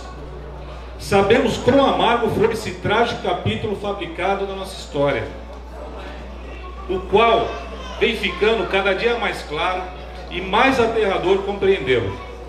Porém, a sua ajuda em fazermos nós remarmos nesse mar tão revolto, tão enlameado que nós estamos vendo, é muito valiosa, saiba disso. Como disse Darcy Ribeiro, meu fracasso são as minhas vitórias. Eu detestaria estar do lado dos que venceram. Na América Latina, ou você é resignado ou é indignado. Penso, quem sabe não tínhamos que passar por isso, por esse discurso mentiroso que estamos vendo diariamente, para que em breve, com consciência e maturidade, com o Brasil unido, possamos encontrar a experiência que nos levará ao real destino dessa grande nação. E você vai junto, Ciro. Sei também, sei também que esse seu esforço, só levanta um repetindo, sei também que esse seu esforço de estar aqui é para além de tentar compreender, debater o fenômeno que se abate sobre o Brasil. Guiar essa geração, comungar dos ideais dos mais brilhantes homens públicos que eu vi brotar nessa terra. Desde 2006, infelizmente, eu não tinha nenhum candidato para votar. Felizmente, eu tenho agora aqui na minha frente, no bairro onde eu nasci, onde eu pisei muita lama, gente. Vi renascer a esperança carregada por um político do tamanho e merecedor do Brasil e do seu povo. Esse homem público que dá orgulho, esse esse homem público que, está, que não está à venda, pois sabemos que se Ciro aceitasse o mesquinho acordo proposto no ano passado, hoje ele seria o presidente do Brasil. Mas como disse, o Ciro não está à venda. E deixo aqui a pergunta a todos: qual outro político não sucumbiria a esse acordo mesquinho? Só conheço um hoje. Um rápido abraço que lhe dei em 2018 numa palestra na Barra Funda, dia antes do primeiro turno. Olhei nos seus olhos e fiz um pedido. Todo respeito à, sua esposa, né? Olhei nos seus olhos e fiz um pedido. Ciro, dignidade até o final. E a dignidade foi até o final e vem até hoje e continuará. É isso que eu estou vendo. Isso que me dá orgulho. Dignidade para você eu tenho visto, eu tenho te acompanhado, eu nunca tive com você, entendam isso, por favor. Não tenho filiação política, sou um cidadão militante e apenas retribuo o pouco que, aliás, o muito que a sociedade me deu e me proporcionando um ensino público, inclusive superior. Eu estou aqui fazendo a minha pequena parte junto com o Ciro que é quem hoje eu acredito. E me identifico muito com seu rochoso nacionalismo. O que mais dará Sobral, gente? Além de Ciro, além da confirmação da teoria da relatividade, além de Belchior. Ô terra abençoada.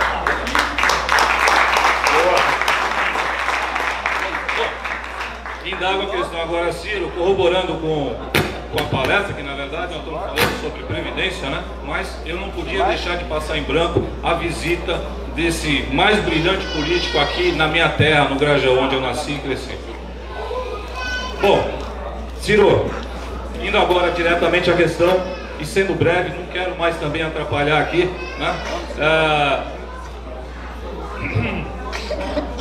eu vim de escola pública, repito, e de faculdade pública. Hoje eu sou engenheiro civil e ajudo muito a minha comunidade.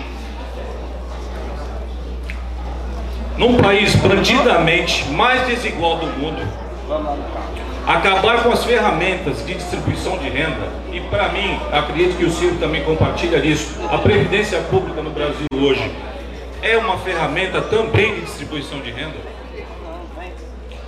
Não é uma facada na, forjada duramente sobre duras penas da Constituição Cidadã de 1988. A fez mal, porque você não pode ter Segunda pergunta. Muitos se admiram e se invejam, abaixo da linha do Equador, aqui nós, os países nórdicos. Né? E aí, fica sempre, olha só quem é hoje a Noruega, olha só quem é a Finlândia. Saibam vocês que a Noruega tem a sua empresa petrolífica estatal e vem aqui comprar as nossas empresas. Só que lá na Noruega o petróleo e a sua empresa estatal é quem financia o bem-estar do povo lá. Então, entendam senhores, nós estamos perdendo, nós estamos perdendo hoje um grande, talvez a maior fonte de financiamento que nós tínhamos, inclusive ajudaria na Previdência Social, que é o fim da Petrobras, da forma em que nós conhecemos, da forma em que o povo brasileiro a criou, a sustentou e a carregou até hoje nos braços. Obrigado, senhor. Muito obrigado, meu irmão. Quero agradecer muito. Eu amo o povo brasileiro e assim, isso é uma coisa que nem devo dizer, só sentir muito por, por conta disso aqui. Eu, eu também estudei a maior parte da minha vida na escola pública. Eu sou filho de dois modestos funcionários públicos, portanto, para mim a vida foi sorridente, eu nunca passei fome, mas meus colegas de classe na escola, muitos deles chegavam com fome. Eu tenho colegas de classe, amigos íntimos meus, que morreram assassinados nos presídios, e eu tenho essa oportunidade de ter sido ministro, governador, prefeito. Eu só tenho como pagar isso redobrando o meu compromisso de aonde quer que eu esteja com o mesmo entusiasmo. Não fui candidato em 2018, já fui candidato a presidente do Brasil três vezes. A primeira vez era só para não deixar Fernando Henrique se reeleger sem a denúncia da grande mentira que estava acontecendo. A segunda eu já tinha chance, fui apoiado pelo Leonel Brizola. E nessa terceira eu tinha toda a chance do mundo, que representava uma negação dessa briga feia de PT e PSDB, com o treinamento, a seriedade com que eu sempre procurei me comportar. Eu não penso que foi frustrante, embora o companheiro generoso tenha dito. Eu penso que foi muito privilégio para mim poder sair da eleição como segundo voto de todo mundo, o menos rejeitado dos candidatos e aquele que no segundo turno ganharia de todos.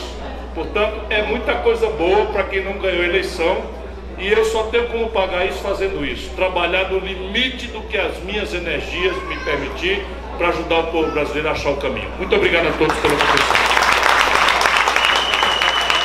Obrigado, Ciro. Vamos embora. Obrigado a todos vocês. Obrigado.